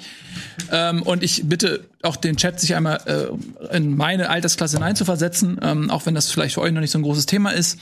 Ähm, und zwar ist das äh, die Selbstoptimierung. Das ist ein Prozess, ähm, ein Trend, der Menschen unter Druck setzt, dass sie sich als Person und alles, was sie im Leben machen und was sie darstellen, zu einem Optimum treiben. Das heißt, alles, was sie machen, muss irgendwie perfekt sein. Alles wird getrackt. Ähm, ich kenne Leute ohne Scheiß. Ich kenne mindestens zwei Leute. Ich kenne noch mehr, aber zwei von denen ich hundertprozentig weiß. die sind, die haben, wussten nicht, was sie mit ihrem Leben machen sollten und dann sind sie Coach geworden. Die sind Coach geworden. Die eine ist Coach fürs Glücklichsein. und das ist so absurd. Wirklich ohne Scheiß. Und der, der andere, der, ich habe oft mit ihm geredet, der wusste nicht, was er machen sollte beruflich und dann ist er Coach geworden und coacht andere Leute, was sie mit ihrem Leben machen sollen. Die Leute gehen wegen jedem Aspekt zu einem Coach mittlerweile. Ich weiß nicht, ob, ob die jüngeren Leute das mitbekommen, aber das ist ein Riesending irgendwie in meiner Generation, dass es zu jedem Scheiß Coach, Coaches gibt und diese Coaches sagen einfach, ich bin fucking Coach. Die haben nicht mal irgendeine Ausbildung nachzuweisen oder so. Und die Leute rennen dahin, weil sie das Gefühl haben, dass sie jeden Aspekt ihres Lebens irgendwie optimieren müssen. Ähm, und das findest du auf ganz vielen Ebenen. Das ist, ob es jetzt Sport ist, Fitness ist, jeder Schritt wird getrackt. Ähm, ob es ähm, ähm, Social Media ist, Instagram ist, wo einem äh, quasi ein Leben präsentiert wird, was so optimiert ist und so perfekt ist. Ähm, das ist ein Anspruch. Im Prinzip ist das ein aufs komplette Leben übertragenes Schönheitsstandard eines Models oder so. Äh, das macht einen einfach nur unglücklich, weil diese Ziele, die man sich selber steckt, die kann man nicht erreichen. Man, man hechelt die ganze Zeit irgendeinem Idealbild hinterher und das macht einem am Ende einfach nur unglücklich. Einen selbst macht das unglücklich, dieser ähm, Prozess, dieser Trieb, sich zu optimieren. Und es führt eben dazu, dass andere Leute, die das beobachten, auch das Gefühl haben, es wäre nicht mehr genug, was sie mit ihrem Leben machen. Das reicht nicht mehr aus. Sie fühlen sich unter Druck gesetzt. Ey, ich muss das auch machen. Ich muss hinterherkommen. Ich muss dieses Tempo aufnehmen. Und bei dieser Jagd, bei diesem Hinterherhecheln des, des, der eigenen optimalen Persönlichkeit, dabei bleiben die Leute dann am Ende auf der Strecke, weil sie merken, ey, sie hecheln dem hinterher, sie werden unglücklich. Und das ist das, was am Ende dabei rumkommt. Alles ist nicht mehr genug und sie, sie werden am Ende unglücklich sein. Und deswegen finde ich diesen Trend des Selbstoptimierens fürchterlich. Okay. Ja, schöne Antwort. Äh, danke, Nils. Und äh, bei meiner Antwort, die letzten zehn Jahre waren natürlich äh, wie kaum eine andere Zeit geprägt durch das Internet, durch die Internetkultur hat das Leben von einem jeden von uns stark verändert und beeinflusst. Und ähm, anders äh, als bei Lars, wo ich bei TikTok gerade noch eine sehr kreative Energie und eine große expressive Energie sehe, ist es bei meinem Trend eben mehr oder weniger das genaue Gegenteil. Das ist sozusagen alles, was das Gute des Social Media äh, sein kann, ins Negative gekehrt. Es ist absolute Sinnlosigkeit. Es ist das Gegenteil von Kreativität. Es sind die ganzen verschiedenen Challenges. Die verschiedenen Challenges, zu denen man sich gegenseitig herausfordert, wo alle YouTuber ein Video rausbringen. Sei es jetzt irgendwie die Tide Pod Challenge, irgendwie man soll Zimt essen, man soll sich mit irgendwas einreiben, man soll das irgendwo machen, man soll hier irgendwie sich Feuer in die Hand machen oder irgendwas. All diese ganzen sinnlosen Mutproben und wir kennen mittlerweile diesen gesamten Kreislauf, der dann entsteht. Die Challenge kommt irgendwo auf, alle YouTuber machen ihr Video, dann geht's irgendwann in den Mainstream, dann kommen irgendwie in der Tagesshow kommt dann jetzt der aktuelle Trend, die aktuelle Challenges, dann stirbt der erste erste Jugendliche in Amerika. Dann sind alle bestürzt, dann sprechen sich alle gegen die Challenge aus, dann sind wieder alle da bestürzt, dann sprechen sich wieder Leute gegen die Gegner der Challenge aus. Und es ist alles dieser unglaublich nervige, zeitfressende, so sinnlose, destruktive Kreislauf, der niemandem was bringt, wo am Ende einfach nichts gewonnen ist, es ist nichts Interessantes entstanden, es wurde nichts Cooles gemacht. Am Ende sind immer ein paar Teenager gestorben. Für nichts. Am Ende hat man dann noch die Einladungen auf der Timeline, dann tagge den, der bei der Challenge dabei ist. Man kann dem ja auch nicht entgehen. TikTok kann man sich auch einfach einfach nicht installieren und dann hat man es halt nicht. Aber diese Challenges, man kommt nicht umhin, egal wo man hinschaut, sieht man sie, sieht man die Diskussion darum, wird getaggt von Leuten, wo man sagt, ja, nee, lass mal sein. Es ist einfach unglaublich nervig, aber und da möchte ich auch äh, froh sein, weil ich glaube, es ist ein Trend, der sich dem Ende geneigt hat. Deswegen der nervigste Trend der letzten zehn Jahre. Ich glaube, es ist ein Trend, der vorbei ist. Ich glaube, die Leute haben gemerkt, dass es Bullshit ist. Es gibt das nicht mehr so in der Form. Ich glaube, das war eine Kinderkrankheit des Internets, dieser sozialen Medienkultur, der zum Glück vorbei ist. Und ich bin sehr, sehr froh, dass wir es nie wieder in der Form haben müssen, die Challenges in der Internetkultur. Damit ist die Runde eröffnet. Gut. Ähm, Lars, ich fange mal mit dir an. Ich finde, du hast am Ende im Prinzip dich selbst schon untergraben. So, ähm, indem du nämlich gesagt hast, äh, du bist eigentlich zu alt äh, dafür, um da noch erfolgreich zu sein, aber ähm, die ganze Kreativität und die Geschwindigkeit, in der das äh, stattfindet, ähm, ist zu schnell ähm, für dich und äh, du findest dort nicht mehr statt. Und das eigentlich diese Ablehnung und diese, dieser, diese mangelnde Aussicht auf Erfolg ist das, was dich dann am Ende so emotionalisiert, dass du es ablehnst. Davor hattest du ein paar Sachen gesagt, glaube ich, die man auch ganz gut ähm, in Frage stellen könnte. Du hast zum Beispiel gesagt, früher haben die Leute ein Gemälde gemalt und dann ist das für die Ewigkeit. Das ist einfach schon mal an sich totaler Quatsch, weil früher wurden äh, viele Gemälde übermalt. In, äh, heutzutage findet man ganz viele Gemälde, die quasi unter sich mehrere Schichten von anderen Gemälden haben, weil die Leute einfach drüber gemalt haben. So wenig hat ihnen dieses Bild bedeut äh, bedeutet. Das war gang und gäbe früher. Ähm, abgesehen davon, dass es zu der Zeit natürlich gar kein TikTok gab. Ähm, dann ist es so, dass TikTok ist natürlich eine optionale Plattform. Niemand braucht sie, der sie nicht möchte. Es ist einfach ein, ein, Tummelplatz. Einige haben da Spaß, andere nicht. Und ich bin Verfechter davon. Wenn dir etwas keinen Spaß macht und du dich dem entziehen kannst, mhm. und bei mhm. TikTok ist das super leicht, sich dem zu entziehen, nutze es nicht. Ich kann Leute nicht leiden. Dich persönlich mag ich total gerne. Ja, aber im Allgemeinen kann ich Leute nicht leiden, die die Option haben, etwas einfach nicht zu konsumieren, aber sich dagegen entscheiden und dann sagen, ey, ich hate die ganze Zeit dagegen obwohl es so leicht ist, die Tür zuzumachen, dann ignoriert man das doch einfach. Das ist doch das Gesündeste. Wenn man das nicht kann, hat man selbst ein Problem. Ähm, dann bin ich der Meinung, dass ähm, natürlich viele Sachen, die auf TikTok passieren, sind kreativ.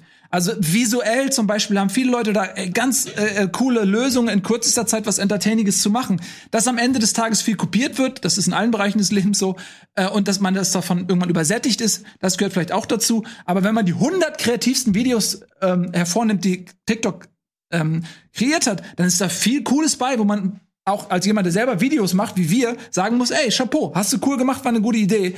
Ähm, und am Ende des Tages ist es vielleicht tatsächlich für, uns, für unsere Altersklasse nicht der Spielplatz. Muss man einfach mal so sagen. Gut, ja. bei 20 Milliarden äh, TikTok-Videos, die jeden Tag hochgeladen werden, ist es, glaube ich, nicht so schwer, 100 gute Videos zu finden. 20 Milliarden am Tag. Leichte Übertreibung natürlich. Aber okay. ich möchte ganz kurz, weil ihr beide drauf äh, das Argument gebracht habt, man kann dem entgehen. Man, man kann einfach diese App nicht runterladen. Das ist schlichtweg falsch. Du kannst TikTok nicht entkommen. Du kannst natürlich diese App nicht installieren, aber TikTok ist überall. Wenn du Twitter hast, da wird TikTok, äh, da wirst du irgend früher oder später über ein TikTok-Video äh, ähm, äh, stolpern. Wenn du Instagram Stories dir anschaust, natürlich ist ja die TikTokisierung auch zu sehen. Da werden einige Trends übernommen, da werden einige Challenges übernommen und so weiter. Das siehst du auf jeder sozialen äh, Plattform, aber du siehst es eben auch, wie ich vorhin meinte, auf Schulhöfen, äh, wenn du draußen bist an der Haltestelle, wenn du aus dem Fenster schaust, ist es immer irgendwo ein Kind da, das einen TikTok-Tanz macht und dabei halt nackt ist, obwohl es erst unter zehn Jahre alt ist. Und deswegen kannst du dem eben nicht entkommen. Äh, es, es stimmt schon. Und ich muss auch zugeben, dass ich äh, auch selber so ein bisschen Probleme habe. Ich bin nicht so auf TikTok unterwegs, aber so auf Instagram mit den Reels und so. Man merkt wirklich, wie es einem da wirklich die Aufmerksamkeitsspanne mit jedem Clip einfach so ein bisschen weg äh, äh zieht. Und das ist wirklich halt, aber die Frage ist halt, ob man das wirklich als Trend bezeichnen kann oder ob es generell eine Entwicklung der, der Medienkultur ist. Aber auf der anderen Seite muss ich mal fragen, was ist denn wirklich so schlimm daran, wenn 14-jährige Kinder tanzen für ein TikTok-Video? Ich finde es ehrlich gesagt, dafür, dass sie sich in irgendeiner Weise ausdrücken, dass sie wirklich tanzen lernen. Also ich weiß nicht, Tanzschulen Schulen müssen ja wirklich überlaufen sein momentan. Ich meine, es ist mal ganz äh, elterlich gesprochen, sie bewegen sich, sie machen ja, was mit ja. Freunden, sie machen, äh, studieren eine Choreografie ein, sie filmen sich dabei, sie laden sich hoch. Was ist denn da wirklich so schlimm daran? Oder bist du nicht wirklich einfach nur der alte Mann, der sagt, oh, das neue Markt? Nein, nein, am Tanzen an sich ist ja nichts schlimm, aber sie filmen sich ja dabei und stellen es dann auch noch ins Netz, übrigens auf einer dubiosen Plattform, äh, TikTok mit China-Servern und so weiter.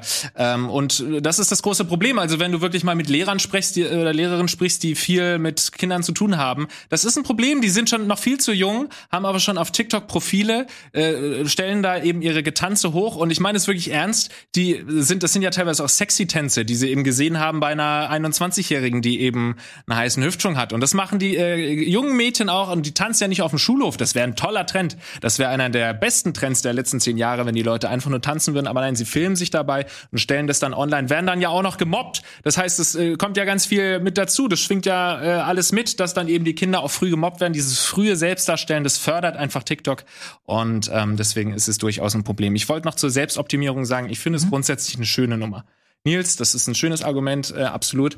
Ähm, ich würde ein bisschen bezweifeln, ob es jetzt wirklich ein Trend der letzten zehn Jahre ist. Und äh, ich könnte mir vorstellen, dass es ähnliche Trends auch schon irgendwie in unserer Elterngeneration gab, die eben dann nur anders aussahen und du hast es nicht an jeder Ecke bekommen. Aber dass es irgendwie solche Co Coaches und Selbstheilungsdings und Selbstfindungstrips und sowas, das gibt's ja auch schon alles seit also das, äh, Jahrzehnten irgendwie in Indien oder so. Trend in der Form, das äh, glaube ich nicht, dass es das. In der Form ja. vielleicht nicht, aber ich würde sogar eher äh, folgendes äh, Gegenargument noch bringen ich finde diese Selbstoptimierungsdinge ja teilweise auch gut. Also es führt ja auch wirklich ähm, zu, dazu, dass du wirklich dich mit dir selbst äh, auseinandersetzt und überlegst, wo kannst du dich verbessern, wo sind vielleicht auch meine Talente und äh, schaust dir dann eben mal die, keine Ahnung, Schauspiel-Masterclass an oder gehst in die Frank Elsner Masterclass oder sowas und kannst dann dadurch irgendwie, keine Ahnung, lernst du irgendwie kochen von irgendeinem Coach, der halt irgendwie auf YouTube einen äh, Cooking ähm, Class oder sowas anbietet. Das hat auch ganz viel Tolles, auch dieses Tracking und Sportive oder so, was du angesprochen hast, hat ja auch wahnsinnig viele Vorteile. Also ich glaube, dass wir gerade so die ersten sind, die erste Generation sind, die das mitbekommen. In ein paar Generationen haben wir wirklich was davon, dass wir getrackt werden, dass unser Puls gemessen wird äh, die ganze Zeit und dass man eben schaut, dass man sich gesünder ernährt durch eben diese ganzen Sachen, die du angesprochen hast. Diese Selbstoptimierung kann zum Problem werden, stressig sein, aber grundsätzlich ist es nicht der schlimmste Trend, weil es durchaus positiv ist. Mhm. Also es ist ähm, das Problem ist natürlich, dass wir jetzt nicht davon sprechen, dass du einen Aspekt deines Lebens versuchst gut zu gestalten, dass du dir sagst, hey, ich nehme mir vor, ich ernähre mich gesünder. Das ist natürlich eine Sache, die besser ist. Aber ich rede davon,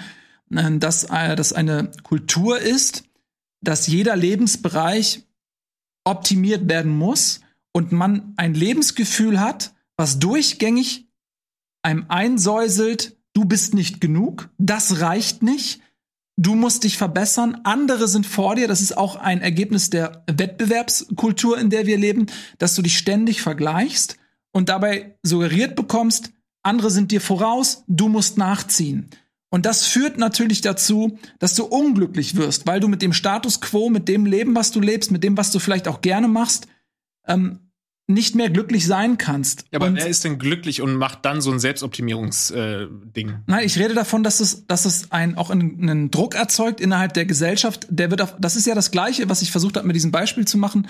Ähm, wenn du Models mit Figuren auf riesige Häuserwände druckst und Frauen ähm, symbolisierst, äh, äh, Frauen zeigst, das ist das Schönheitsideal, dem müsst ihr nachstreben ähm, dann es ist unrealistisch, es ist nicht erreichbar und es führt natürlich dazu, dass Leute in dem Versuch, das zu erreichen, zerbrechen, weil sie immer sagen, okay, pass auf, selbst wenn ich irgendwie schön bin, die ist viel, viel schöner als ich. Das gibt's ja auch mit Männern, äh, da gibt's auch Unterwäschemodels ähm, mit Sixpacks und irgendwelchen utopischen ähm, äh, Heldenfiguren, äh, wo man als Mann ja das Gleiche denken könnte. Aber das und ist wirklich kein Trend. Nein, nein, nein, pass auf, ich will das als Beispiel hernehmen, weil der, der Effekt, der dort auftritt, das ist der gleiche wie alle anderen. Und wenn Leute an einem Punkt sind, dass sie sagen, ey, ich brauche einen Coach und das ist ein re reales Ding. Ich muss zu einem Coach gehen, der mir beibringt, wie ich glücklich bin.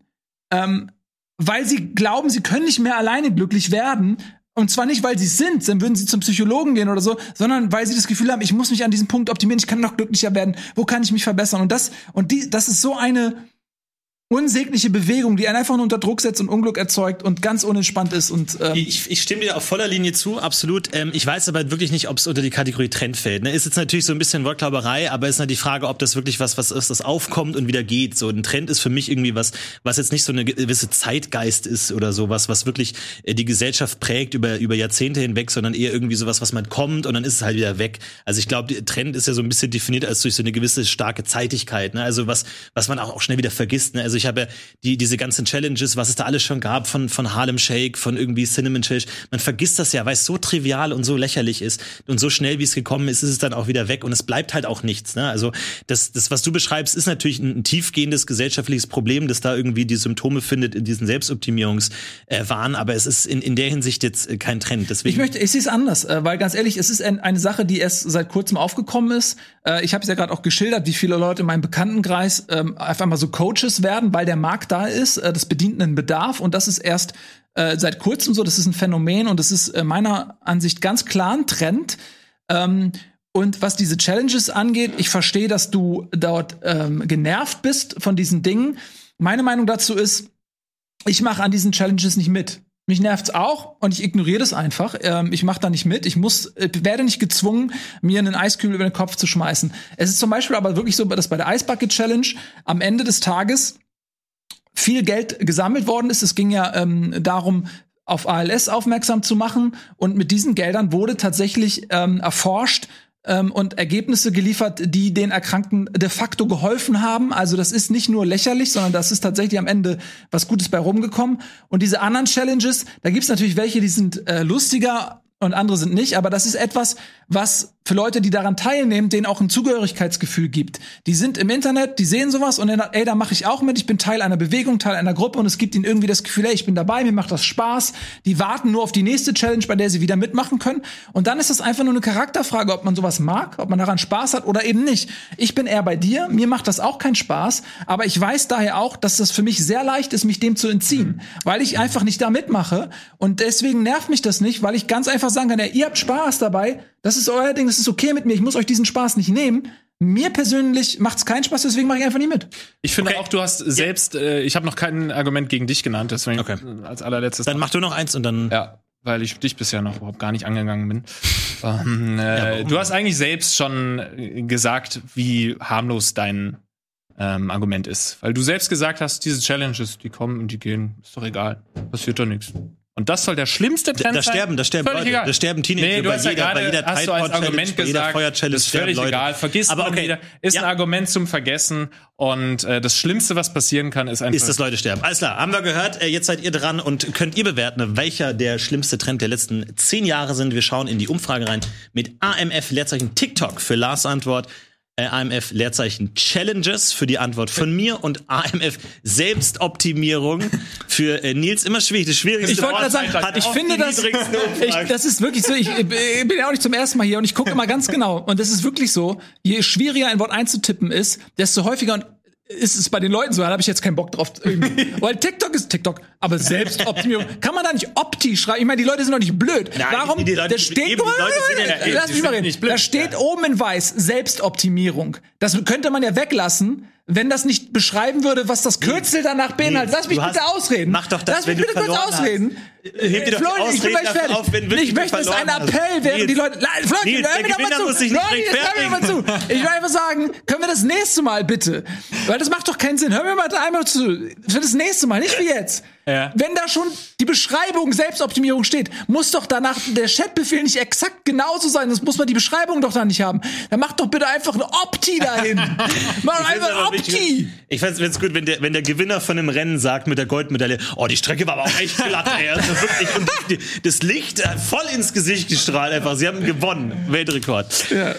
Ach, ich bin sehr gespannt. Es kann in jede Richtung gehen. Äh, tolle Antworten dabei. Äh, Nils, mir gefällt deine Antwort sehr, sehr gut. Sehr schwer, da Gegenargumente zu finden. Aber ist natürlich auch was, was natürlich auch ein gewisses Bubble-Ding ist. Ne? Ich glaube, junge Leute bekommen das vielleicht mit diesen äh, Seminaren und sowas nicht so ganz mit. Deswegen Aber natürlich diese Optimierung Ja. ist natürlich da auch äh, schon dabei. Aber ja, interessant. Ich bin sehr gespannt, äh, wie die Auszählung äh, aussieht. Wir sehen hier das Ergebnis für Frage Nummer drei.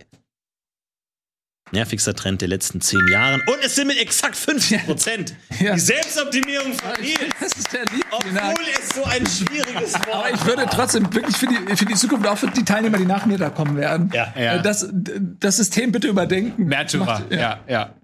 Okay. Äh, ja, sehr schön. Ansonsten, äh, es steht 1 zu 1 zu 1, extrem ausgeglichen. Das heißt, wir werden in die Entscheidung gehen mit unserer großen Pitchfrage, die nochmal zwei Punkte, was jetzt nicht so relevant ist, aber sie wird uns den Gewinner bringen. Die Pitchfrage sehen wir in Runde Nummer 4. Ja, zwei Punkte für die Pitchfrage ist äh, heute äh, eine Richtung, die ein bisschen in die Wunscherfüllung geht. Ja, wir Ja. haben oft in sozialen Situationen äh, Schwierigkeiten, wir kommen nicht so gut klar, wir wissen nicht, was los ist. Und äh, da äh, wollen wir uns darum kümmern, und zwar mit der Frage, pitche eine neue Alltagssuperkraft. Natürlich auch, welche Alltagssuperkraft hättest du gerne? Also eine Superkraft, die einem bei alltäglichen Dingen hilft, die einem jetzt nicht erlaubt, irgendwie große Berge hochzuheben, sondern die einem einfach bei Alltagsangelegenheiten ein bisschen unter die Arme greift. Was wäre denn da sehr praktisch zu haben? Und ähm, ich beginne hier mal direkt und würde sagen, ja, es ist eine simple Superkraft, aber es ist etwas, was einen den Alltag sehr erleichtern würde, vor allem der zwischenmenschliche Umgang. Es ist natürlich immer die Frage, was genau fällt einem da schwer, aber womit ich mir zum Beispiel extrem schwer tue, ist, ich kann mir einfach keine Namen merken. Ich kann mir keine Namen merken von Leuten, mit denen ich zu tun habe. Ich habe mit allem zu tun, wenn ich jemanden neu kennenlerne, als mir den Namen zu merken. Ich versuche mir versuche äh, verbissen zuzuhören und versuche nicht dumm auszusehen und merke mir den Namen nicht. Und es ich bin in so viele dumme Situationen in meinem Leben schon gelaufen, einfach weil ich den Namen nicht wusste und dann nicht wusste, wie ich die Person anschreiben soll und wer es war und wer sie vor mir steht. Und auf der anderen Seite, wenn du immer den Namen der anderen Person weißt, ist es total leicht, die Person äh, eine gute, gute Stimmung zu verfassen, weil alle Leute lieben es, wenn man den Namen nennt. Die ganze Zeit einfach, wenn ihr jemandem gefallen wollt, nenn einfach die ganze Zeit den Namen Lars.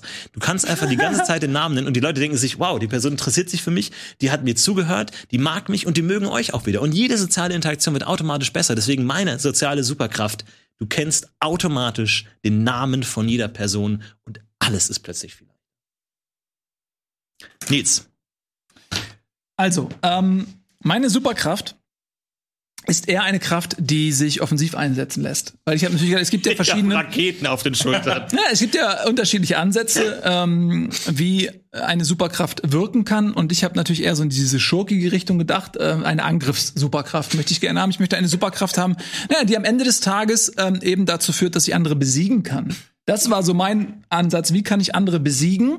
Und mir war wichtig, die Aufgabenstellung in der Form zu erfüllen, dass ich jetzt nicht eine Superkraft nehme, die schon existiert. Es gibt tausend äh, Superhelden da draußen, die haben jegliche Form von Superkraft und mein Bestreben war es, eine zu finden, die jetzt noch nicht offensichtlich existiert und tausendmal gesehen wurde, gerade bei den ganzen neuen Serien mit Superhelden, die rauskommen und die ich eben als Angriffswaffe einsetzen kann. Und äh, da habe ich mir überlegt, mein Superhelden alter Ego wäre Shitstorm. Ich bin The Shitstorm und meine Superheld ist es, äh, Superkraft ist es, dass ich jederzeit gegen jeden einen Shitstorm auslösen kann. Und das ermöglicht mir, einfach instant Leute vom Spielbrett zu nehmen. Weil kein Mensch kann auf dieser Welt Erfolg haben in dem, was er tut, wenn die öffentliche Meinung kollektiv sich gegen ihn richtet. Wenn sich ein digitaler Lynch, Lynchmob formiert und jemandem Übles will, dann kannst du nichts machen. Du bist de facto verloren. Egal was du machst, wenn die öffentliche Meinung gegen dich ist, bist du, egal wo du hingehst, Staatsfeind. Das Einzige, was du noch machen kannst, ist eine einsame Berghütte gehen und da alleine vor dich hinleben, weil du von allen gehasst wirst. Und wenn mir irgendjemand dumm kommt, Shitstorm. Ey, ist so. Jemand beim Autofahren, jemand fährt in der Mitte von der Autobahn statt rechts. Ja, blinkt Fuck, nicht. Shitstorm. Ja, Shitstorm. Shitstorm. Shitstorm. vibriert. Was ist denn jetzt los? Irgendjemand labert mich dumm an. Shitstorm. An der Kasse, diese Preise gefallen mir nicht. Shitstorm. Das ist, äh, man muss natürlich Charakter Die Leute haben viel zu tun, die diesen Shitstorm wirklich ausführen. Ja, aber es ist ja wie ein Blitz oder so. Es, du musst nicht hinterfragen, wie es funktioniert. Du fragst auch nicht, er hat viele Blitze, wo kommt die Energie her? Nein, es ist einfach, er kann Blitze steuern, er kann Blitze fangen. Und ich kann Shitstorme äh, erzeugen. Okay. Und ähm, das ist einfach eine Angriffskraft, wie gesagt, die hatte ich mir so überlegt. Und ähm, ich, wenn, ich glaube, ganz ehrlich, in so einem Superheldenring gegen Shitstorm würde ich nicht in den Ring steigen wollen. Also, pff, the Shitstorm. Quasi. Ich hatte eine Situation in der Kindheit, da saß ich in einem Sandkasten und habe mit dem Finger so gemacht. Und als ich mit dem Finger so gemacht habe, flog in diesem Moment eine Wespe durch und hat mich gestochen. Wer glaubt mir das? Kein Mensch. Ich habe die Geschichte schon häufig erzählt, aber kein Mensch glaubt mir das. Deswegen brauche ich eine Superheldenfähigkeit für den Alltag namens fotografisches Gedächtnis, aber wortwörtlich. Mit dieser Superheldenkraft bist du auf keiner Hochzeit mehr. Ein Kumpel von mir hat geheiratet, wollte das natürlich, dieser Moment, als der Ring auf äh, den anderen Finger gesteckt wurde und umgekehrt, der sollte festgehalten werden, der Fotograf war da, Akku ist leer gegangen. Dieser Moment war für immer gelöscht und es gab kein Foto dazu. Mit dieser Superheldenkraft kannst du es schaffen, Gedanken, Erinnerungen, die aber wirklich noch klar zu sehen sind, zu einem Foto umzuwandeln. Du kannst es entweder digital oder ausdrucken, ist ja egal. Aber natürlich sollte es jetzt nicht so ähm, OP-mäßig ähm, sein, dass du irgendwie alles ähm, abfotografieren kannst und jede Das wäre Erinnerung. OP, Nein, Fotos eben. machen zu können. Das wäre viel zu krass, Lars. Naja, es Beruhig dich mal ein bisschen. Das wäre ja wirklich Das literally. wäre zu viel. Das wäre ja wirklich fotografisches Gedächtnis. Das wäre schon. Nee, das wäre zu krass. dann könntest du ja wirklich alle Sprachen der Welt lernen, indem du einfach ein Buch durchliest. So soll es nicht sein. Nein, das wäre wirklich OP zu sagen, du hast alles Wissen der Welt eigentlich gespeichert, sondern du musst dich daran erinnern. Wenn du das letzte Mal mit deiner Mutter, die verstorben ist, ähm, unterwegs warst und sie verstirbt und du hast danach das Gefühl, schade, dass wir nicht noch mal ein letztes Foto gemacht haben. Dann hast du aber sicherlich noch eine gute Erinnerung dran, wie sie aussah und wie ihr Spaß hattet an diesem Tag. Kannst du zum Foto machen lassen. Nicht irgendwie die Biologie äh, Klasse 10 irgendwie das Heft, da hast du keine Erinner- Erinnerung dran. Du musst dich schon dran erinnern können. Okay. Aber oft ist es ja so, du hast es wirklich das Bild vor Augen und in mit meiner Superheldenkraft hast du das Bild nicht nur vor Augen, sondern auch auf dem PC oder ausgedruckt in der Hand. Ich mag, dass du deine Superkraft direkt einschränkst und einfach sagst, so, es geht aber nur. Ja, man muss ja auch ein bisschen realistisch sein. Nicht mit Text und so, finde ich gut. Ja.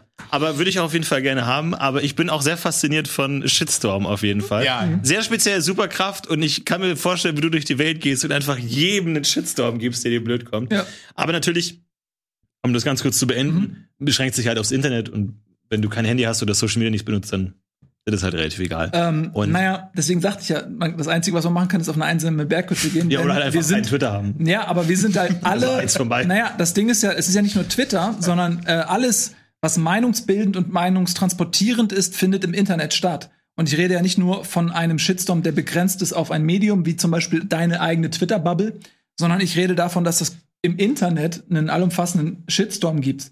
Und du kannst dich diesem nicht entziehen, weil jeder checkt mehrmals am Tag sein Internet und egal wo er ist. Viele sind auch bei Facebook, ob es TikTok ist, ob es äh, äh, Twitter ist oder ob es Google News ist oder irgendein anderes Portal. Dort findet dieser Shitstorm ja zwangsläufig auch statt, ähm, sodass man sich dem nicht entziehen kann. Ähm, ich möchte äh, zu euch beiden was sagen. Äh, erstmal äh, zu Florentin. Ich finde die Idee total charmant. Ich finde die super. Äh, Finde ich auch, Nils. Äh, mir geht's auch äh, oft so, dass ich mir Namen nicht so gut merken kann. Ich weiß aber auch, dass äh, das vielen Leuten nicht so geht. Äh, die haben einfach ein Gedächtnis. Das nennt sich einfach Gedächtnis. ähm, und das ist keine Superkraft, das ist einfach nur ein funktionierendes Also Gehirn. das, jetzt werden hier Dinge ist behauptet, die wir nicht Gehirn. nachvollziehen können. Wir haben keinen Fact-Checker und es gibt das viele jetzt Leute- ein bisschen merkwürdig von dir. viele Leute, die das tatsächlich gut können. Und es gibt auch schon ähm, einfach Hebel, die man betätigen kann. Zum Beispiel, was halt wirklich hilft, ich habe mich damit auch auseinandergesetzt, weil es mir eben auch passiert ist, dass man eben direkt, ähm, wenn jemand sich vorstellt, an den Namen sagt. Wenn du sagst zum Beispiel, ich bin Florentin, sag ich Hallo Florentin, dass du ihn einmal laut aussprichst, das Ja. hilft schon sehr, sich das zu merken. Oder dass man sich irgendeine Form von Eselsbrücke baut, sei es, du kombinierst diese Person mit einer, die du schon kennst, der auch so heißt oder die auch so heißt. Ähm, oder du äh, baust dir irgendeine andere phonetische Eselsbrücke, äh, ne, was auch immer ähm, funktioniert. Danke, da ist das Gedächtnis. Also das ist Oh, etwas, also, was im Prinzip, weiß ich nicht, ob ich, das ist. äh, ich finde halt, wenn du versuchst, eine, äh, ge- eine Gedächtnisschwäche einfach nur zu heilen und das eine Superkraft äh, zu nennen, ist mir das zu wenig Superkraft, weil wie gesagt, für mich ist es einfach nur ein Gedächtnis. Nils, Nils. Und äh, zu Lars möchte ich sagen, Nils, Nils, Nils. Wie- Nils, wie- Nils, Nils, langsam. Nils. achso, du möchtest. Du, du Ja. süßer, du süßer kleiner. Nils. du weißt doch gar nicht, wie einfach Menschen sind. Du kannst jeden Menschen der Welt so leicht um den Finger wickeln. Die Leute denken immer, oh, ich bin immun gegen Manipulation, oh, ich finde das unangenehm, wenn Mhm. Leute meinen Namen sagen. Es ist einfach bewiesen, wenn du die Leute mit ihrem Namen ansprichst, vielleicht wenn du sie gar nicht so gut kennst, hast du im Finger gewickelt. Es ist so leicht. Menschen sind wirklich so leicht. Ich habe es selber erlebt, wie ich verführt wurde von Menschen, die nur meinen Namen genannt haben.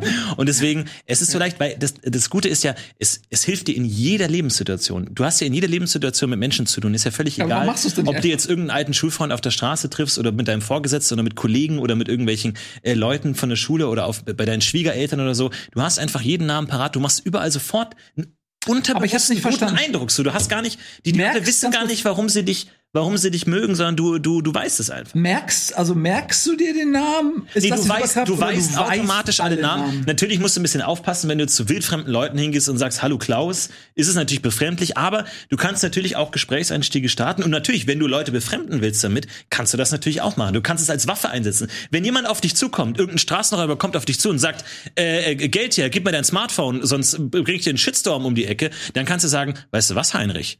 Finde ich nicht gut, dass du dich so verhältst. Und der sagt sofort, wow, Wow, sorry, Entschuldigung. Ja, wenn du von jedem sofort den Namen kennst, egal was es ist, du hast die Leute sofort unter? Kontrolle. Ich habe auch gerade das Gefühl, Du weil hast eigentlich anfangs gesagt, einfach nur merken. Nein, ich habe ja gut, dann Ja. habe ich vielleicht falsch ausgedrückt. Ja, ja. Ich habe kein so gutes, ich habe kein so gutes Gedächtnis. Nein, nein, nicht nein. gut wäre. Die, die, Superkraft ist, weißt von allen Menschen den Namen. Das ist das ganz Und man muss seine Superkraft nicht einfach- einschränken. Nee, man muss es nicht so machen wie du. Man muss seine Superkraft einschränken. Meine Superkraft ist, du kennst von allen. Menschen den Namen, völlig egal wer es ist. Vielleicht sogar geheime Namen. Wenn die Leute mit einem fragen? Decknamen unterwegs sind, dann kannst du den richtigen Namen ganz Und dann weißt du, wie die Leute, wie du den in der Hand hast erstmal. Hast du eigentlich gerade gesagt, der Räuber heißt Klaus? Zum Wie Beispiel. lustig ist das eigentlich, dass der Räuber Klaus heißt? Ich glaube, es war Heinrich. Ja, warum, warum denn nicht? Ja, weil Warum die Eltern haben eh schon immer ihm gesagt, der Klaus, Klaus, nimm's ihm, nimm's ihm weg, oder was? Du meinst, man kann ihn nicht dafür verantwortlich machen. Nein, er das sein ist Leben lang motiviert wurde zu Das war einfach nur klauen. ein Imperativ, der. Ja, okay, gut. Ist natürlich, aber auch das, also sowas würde dir gar nicht auffallen, wenn du den Namen nicht weißt. Ja, Ja, also da merken wir, du hast zwei unterschiedliche Pitches. Genau, ich glaub, du hast wirklich zwei unterschiedliche Pitches. angreifen, ja? ähm, und Sag äh, mal, Nein, aber du, du, hast schon, du hast schon recht, natürlich. Es gibt viele Leute, die können sich den Namen gut merken und von den meisten Menschen, wo der Name wichtig ist, da wird man ihnen auch gesagt, ist ja kein Problem.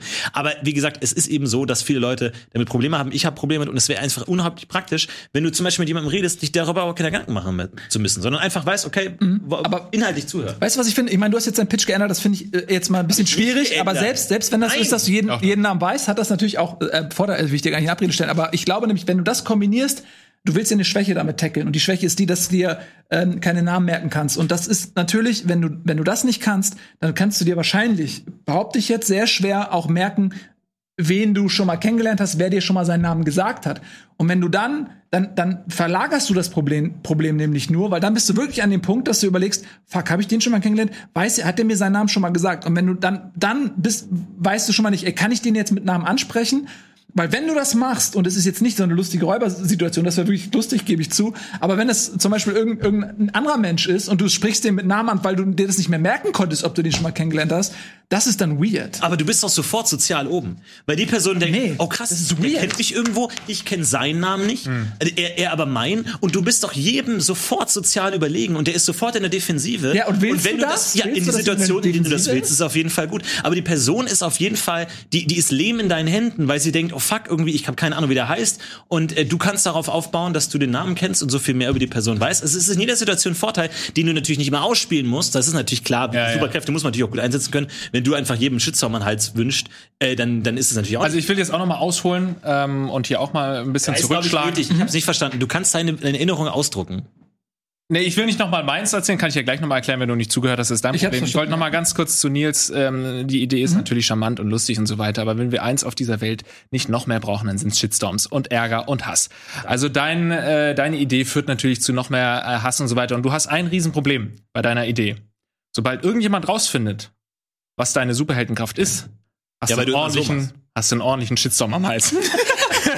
Weil du dann der Wichser bist, der so viele Shitstorms ausgelöst hat, dass du natürlich von allen fertig gemacht wirst. Und dann hast du auch eine Inflation von Shitstorms in äh, Social Media, dass die irgendwann auch gar nichts mehr wert sind. Weil ja, es hat dieser Typ hat wieder tausend Shitstorms ausgelöst, interessiert keinen mehr und dann werden Shitstorms null und nichtig. Zu dem Namen auch noch ganz kurz. Namen sind doch im Endeffekt klar. Es ist manchmal auch ärgerlich, wenn man den Namen nicht kennt, aber sie sind Schall und Rauch. Ich gehöre zu den Menschen, die sich Namen ganz, ganz schlecht merken können und ich komme wunderbar durchs Leben. Ich spreche die Leute einfach nicht mit dem Namen an. In 99 Prozent der, Fälle läuft, funktioniert das wunderbar. Du kannst sagen, ey Bro, was geht? Hey, Ja, Herr aber, Doktor, ja, aber was was du vergisst, ist Frau der Doktor. unterbewusste Effekt, wenn du den Namen nennst. Es ist wirklich so, wenn du den Namen nennst, anstatt einfach nur Bro oder Ja, hey, aber Guy, ich komme wunderbar äh, durch, du, sozial auch sagen. ganz toll durchs Ja, den kann ich nicht ohne- bestätigen, ohne um die ganz Namen ehrlich zu sein. Und Vor allem, wenn Du kommst bei mir sozial oft sehr schlecht deine, weg, muss ich ganz ehrlich sagen. Deine Superheldenkraft. Wenn irgendjemand äh, sieht, was du so drauf hast, würde niemand denken, boah, das ist eine Superheldenkraft, sondern einfach, ja, der kennt halt seinen Namen. Das, Es geht auch nicht um das ist der Superheldenkraft, sondern um Alltagssuperkraft. Natürlich bin Ja. ich kein Superheld, aber mir geht's einfach, den Alltag zu verleichtern. Ich, würd, ich, ich möchte, weil du hast ja was zu mir gesagt, ich möchte auch so sagen, erstmal, ist, ja- ich habe natürlich eine geheime Identität. Ich laufe ja nicht rum und jeder weiß, ey, ich bin der Typ, der, ähm, der Shitstorms verbreitet und äh, dadurch wer, wer, wird ihr Wert sozusagen ähm, äh, obsolet. Das ist ja Quatsch, dann würde das ja nicht funktionieren. Ähm, und du hast zwei Sachen gesagt. Du hast erstmal gesagt, es gibt schon genug Shitstorms. Ähm, und dann hast du gesagt, äh, es gibt so viele Shitstorms, dass sie nicht mehr funktionieren. Das ist ja ein Widerspruch, weil Shitstorms funktionieren immer. Das ist ja nichts weiter als eine kollektive Empörung. Ähm, und die Menschen werden sich immer über irgendwas empören. Und wenn mich das Internet eins gelehrt hat, ist, dass die Shitstorm-Energie niemals ausgeht. Das ist die einzige äh, Ressource, die wir offensichtlich unendlich produzieren können. Wenn man die anzapfen könnte. Wer immer die anzapfen könnte. Und äh, es waren vor 500 Jahren waren's Lynchmobs und Lynchmobs. Und heute sind es halt diese Shitstorms. Also das ist eine Form, ähm, die wird immer funktionieren. Also deswegen würde ich dieses, dieses Argument äh, nicht gelten lassen. Ähm, Doch, und würde ich schon sagen, weil du sagst ja, ähm, ich habe ja gesagt, es ist inflationär. Und natürlich gibt's jetzt auch gerade viel Geld. Na, das Es gibt steuere ich doch. Ich sag, also ich gehe nicht, guck mal, ich gehe nicht raus und und sage Shitstorm, Shitstorm, Shitstorm, Shitstorm, sondern ich setze das pointiert Du hast ein. vorhin gesagt, wenn, der, wenn dich jemand überholt oder der Straße, durch deine Superheldenkraft wird es natürlich eine Ja, Inflation aber das geben. kann natürlich es gibt jetzt auch viel Geld. Das ist ein Spaß von mir Geld- gewesen, natürlich Gut. Spaß von mir. Warte, ich bin noch nicht ganz fertig. Ich wollte noch eine andere Sache zu Lars. Ich kam Ja, die ja. ganze Zeit nicht dazu, was ich noch zu Lars sagen wollte, äh, bevor du mich jetzt erbrichst, weil ich durfte es bislang noch nicht. Ähm, ich möchte noch was zu Lars ähm, Superkraft sagen, deshalb die für mich überhaupt nicht funktioniert und sogar hochgefährlich ist. Und zwar ist es so, ähm, du musst wissen, wie Erinnerungen funktionieren. Erinnerungen, stell dir vor, Erinnerungen sind wie ein Raum. Und jedes Mal, wenn du reingehst, erinnerst du dich quasi neu. Du überschreibst die Erinnerung, die du daran hattest. In dem Moment, wo du dich daran erinnerst, hast du nur noch die Erinnerung, wie du dich daran erinnert hast. Und wenn du dich nochmal daran erinnerst, hast du nur noch die Erinnerung, mit der du dich daran erinnert hast. Das heißt, du überlagerst deine Erinnerung jedes Mal und dadurch wird sie verfälscht. Und das ist neurologisch bewiesen. Und das ist der Grund, weshalb ganz oft Leute sich falsch an etwas erinnern oder ganz oft sich sicher sind, ich bin mir sicher, das war so. Und dann gibt es eine Situation, wo das überprüft werden kann, sei es durch ein Video oder durch ein Foto, durch irgendwas. Und dann stellt sich raus, fuck, ich habe das die ganze Zeit falsch in Erinnerung. Das ist der Grund. Und wenn du jetzt also sagst, äh, du hast diese Erinnerung ähm, und du, du möchtest ähm, ein Bild von deiner Oma oder von irgendeiner Situation und du rufst die ab und druckst es aus, dann machst du folgendes. Du nimmst diese tückische, subjektive, hochwahrscheinlich veränderte Erinnerung und machst aus ihr ein Foto. Und in dem Moment, wo es ein Foto ist, ist es ein Faktum, das du als Beweis hernehmen kannst. Du kannst jedem sagen, schau mal hier, so war das wirklich. Und damit betrügst du nicht nur andere, sondern auch dich selbst. Weil ähm, andere dann glauben, ja, das muss ja so sein, das hast du ja als Foto. Und in Wirklichkeit ist das aber eine hochgradig tückische, veränderte Erinnerung. Und ähm, deswegen glaube ich, dass du dir selbst damit schadest und auch Leuten in deinem Umfeld schadest. Und deswegen ist es für mich eine total schädliche Superkraft. Also ähm, erstmal. Bitte? Äh, noch kurze Antwort? Naja, aber ich muss ja darauf noch in gewisser Weise eingehen. Ne? Erstmal ist ja so eine Erinnerung oft eine romantische Verklärung. Also es ist schöner. Du hast dann deine Oma nicht mehr in Erinnerung, wie sie kurz vorm Tod abgemagert und äh, klapprig äh, aussah, sondern du hast sie in Erinnerung, wie sie dir die erste Spaghetti Bolognese gekocht hast. Und es ist doch wunderschön, dann ein Foto zu haben. Du weißt es dann ja auch, dass das nicht unbedingt die äh, Erinnerung ist, nicht eins zu eins, aber du hast zumindest mal noch ein bisschen was, an dem du dich festhalten kannst. Und so schlimm kann es ja nicht sein, sonst wären Fotos ja auch. Aber wie oft hast du ähm, das Bedürfnis, ein Foto einer ver verstorbenen Person ähm, auszudrucken von einer Situation, die auch schon so lange her ist? Ähm, das Bild würde, also deine, deine Oma würde gar nicht so aussehen. Glaub mir, wenn du jetzt versuchst, dich an, versucht das mal alle da draußen, versucht euch an jemanden zu erinnern, eine Situation von vor 20 Jahren. Vermutlich würde das ausgedruckt werden und es wäre total creepy, verzerrt, äh, ähm, ein, ein Bild von einem Menschen, der Ja, es ist schon eine Superheldenkraft. Ne? Also ich kann mich schon gut dann dran erinnern. Das ist ja gar nicht. Ah, du willst also Gedächtnis haben oder was? So nicht, mein Lieber. Du hast gesagt, also, wir haben genug gehört, creepy und verzerrt sind vielleicht die Bilder von Lars, aber natürlich nicht eure Meinungsumfrage, die wir jetzt abfragen werden mit unserer letzten Umfrage, die entscheiden wird, wer diese Runde alles mögliche Falls für sich entscheiden wird. Es steht 1 zu 1 zu 1. Diese Runde entscheidet, also reißt euch zusammen mit AMFN für Nils. Regie. Nee, Moment. Warte, warte, warte. Moment, das ist aber falsch aufgeteilt. Ach so, NLMN. AMFN Na- ach für, so, Namen, für Namen, Namen. merken. Ja. Ach so. Äh, und fotografisches Gedächtnis F für Lars Antwort und AMFS für Nils Antwort. Also N für mich, F für Lars und S für Nils. Also, wow. Ich bin, also da kann, glaube ich, jeder von uns Wahlbetrug Warum anführen. nicht einfach- Nicht wieso verliert einfach. Wieso nicht die Anfangsbuchstaben der Vornamen? Äh, nicht schlecht. Das ist ja eine gesellige Runde hier bei alles Mögliche. Ist eine gesellige Ja, Runde, ja. kann man auf jeden sagen. Fall. War aber recht ernst heute, ne? Wir hatten wenig, Na. also quatschig, wir sind auch Ja, in die Tiefe gegangen. Ja. Aber ich finde, wir haben auch mal so ein paar äh, Sachen abgeklappert. Wir können ja auch in die Tiefe gehen. Wir, wir sind ja Tänzer auf jedem Niveau. Ja, eine Comedy-Nummer war das nicht. Nein, Naja, die sind wandelbar. ja, absolut. Ich bin sehr gespannt, wer hier gewinnt. Äh, ich habe schon äh, ein bisschen mitgelesen, auch auf äh, Twitter, aber es ist recht ausgeglichen. Die Leute haben aber auch noch äh, ein paar ähm, Gar, nee, gar nicht so viele Vorschläge gemacht, muss ich ganz ehrlich sagen, von anderen Superkräften. Äh, ich hatte auch noch überlegt, und zwar, äh, was ich mir auch gerne wünschen würde, ist, ähm, man liest ja Sachen von Leuten im Internet und denkt sich, wenn ich jetzt bei dem anklopfen würde und mit dem reden würde, was ist das für ein Typ, was ist das für ein Mensch? Weil man liest ja teilweise wirklich Kommentare und sich denkt, kann man, also was ist das für ein Mensch dahinter? Und da die Superfähigkeit zu haben, hinter Leuten im Internet einfach zu wissen, die, die kurz anrufen zu können. Bei jeder Person, die einen dummen Kommentar schreibt, die wirklich alles versta falsch verstanden hat, was man falsch verstanden äh, verstehen kann, einfach kurz sagen, ich rufe die Person kurz an, klär das, weil ich glaube, wir sind cool, wenn wir miteinander reden, aber so über das Internet immer mit diesen kurzen, abgebrochenen, missverstandenen Spekulationen und so, das fände ich auch eine Finde coole ich auch richtig schön, ja. Ja. Oder zumindest, wenn man die nicht im Dialog überzeugen kann, dann zumindest ein Shitstorm. Ja. Ja. Das, also das äh, behalte ich natürlich immer dahinter, Ja. auf jeden Fall. Also wer, also wie, wie oft lese ich Kommentare irgendwo und denke mir so, ey, der hat mal einen Shitstorm verdient. Der Typ, der sich jetzt anonym in irgendeinem Namen versteckt und das irgendeine Scheiße schreibt. Bei euch beiden?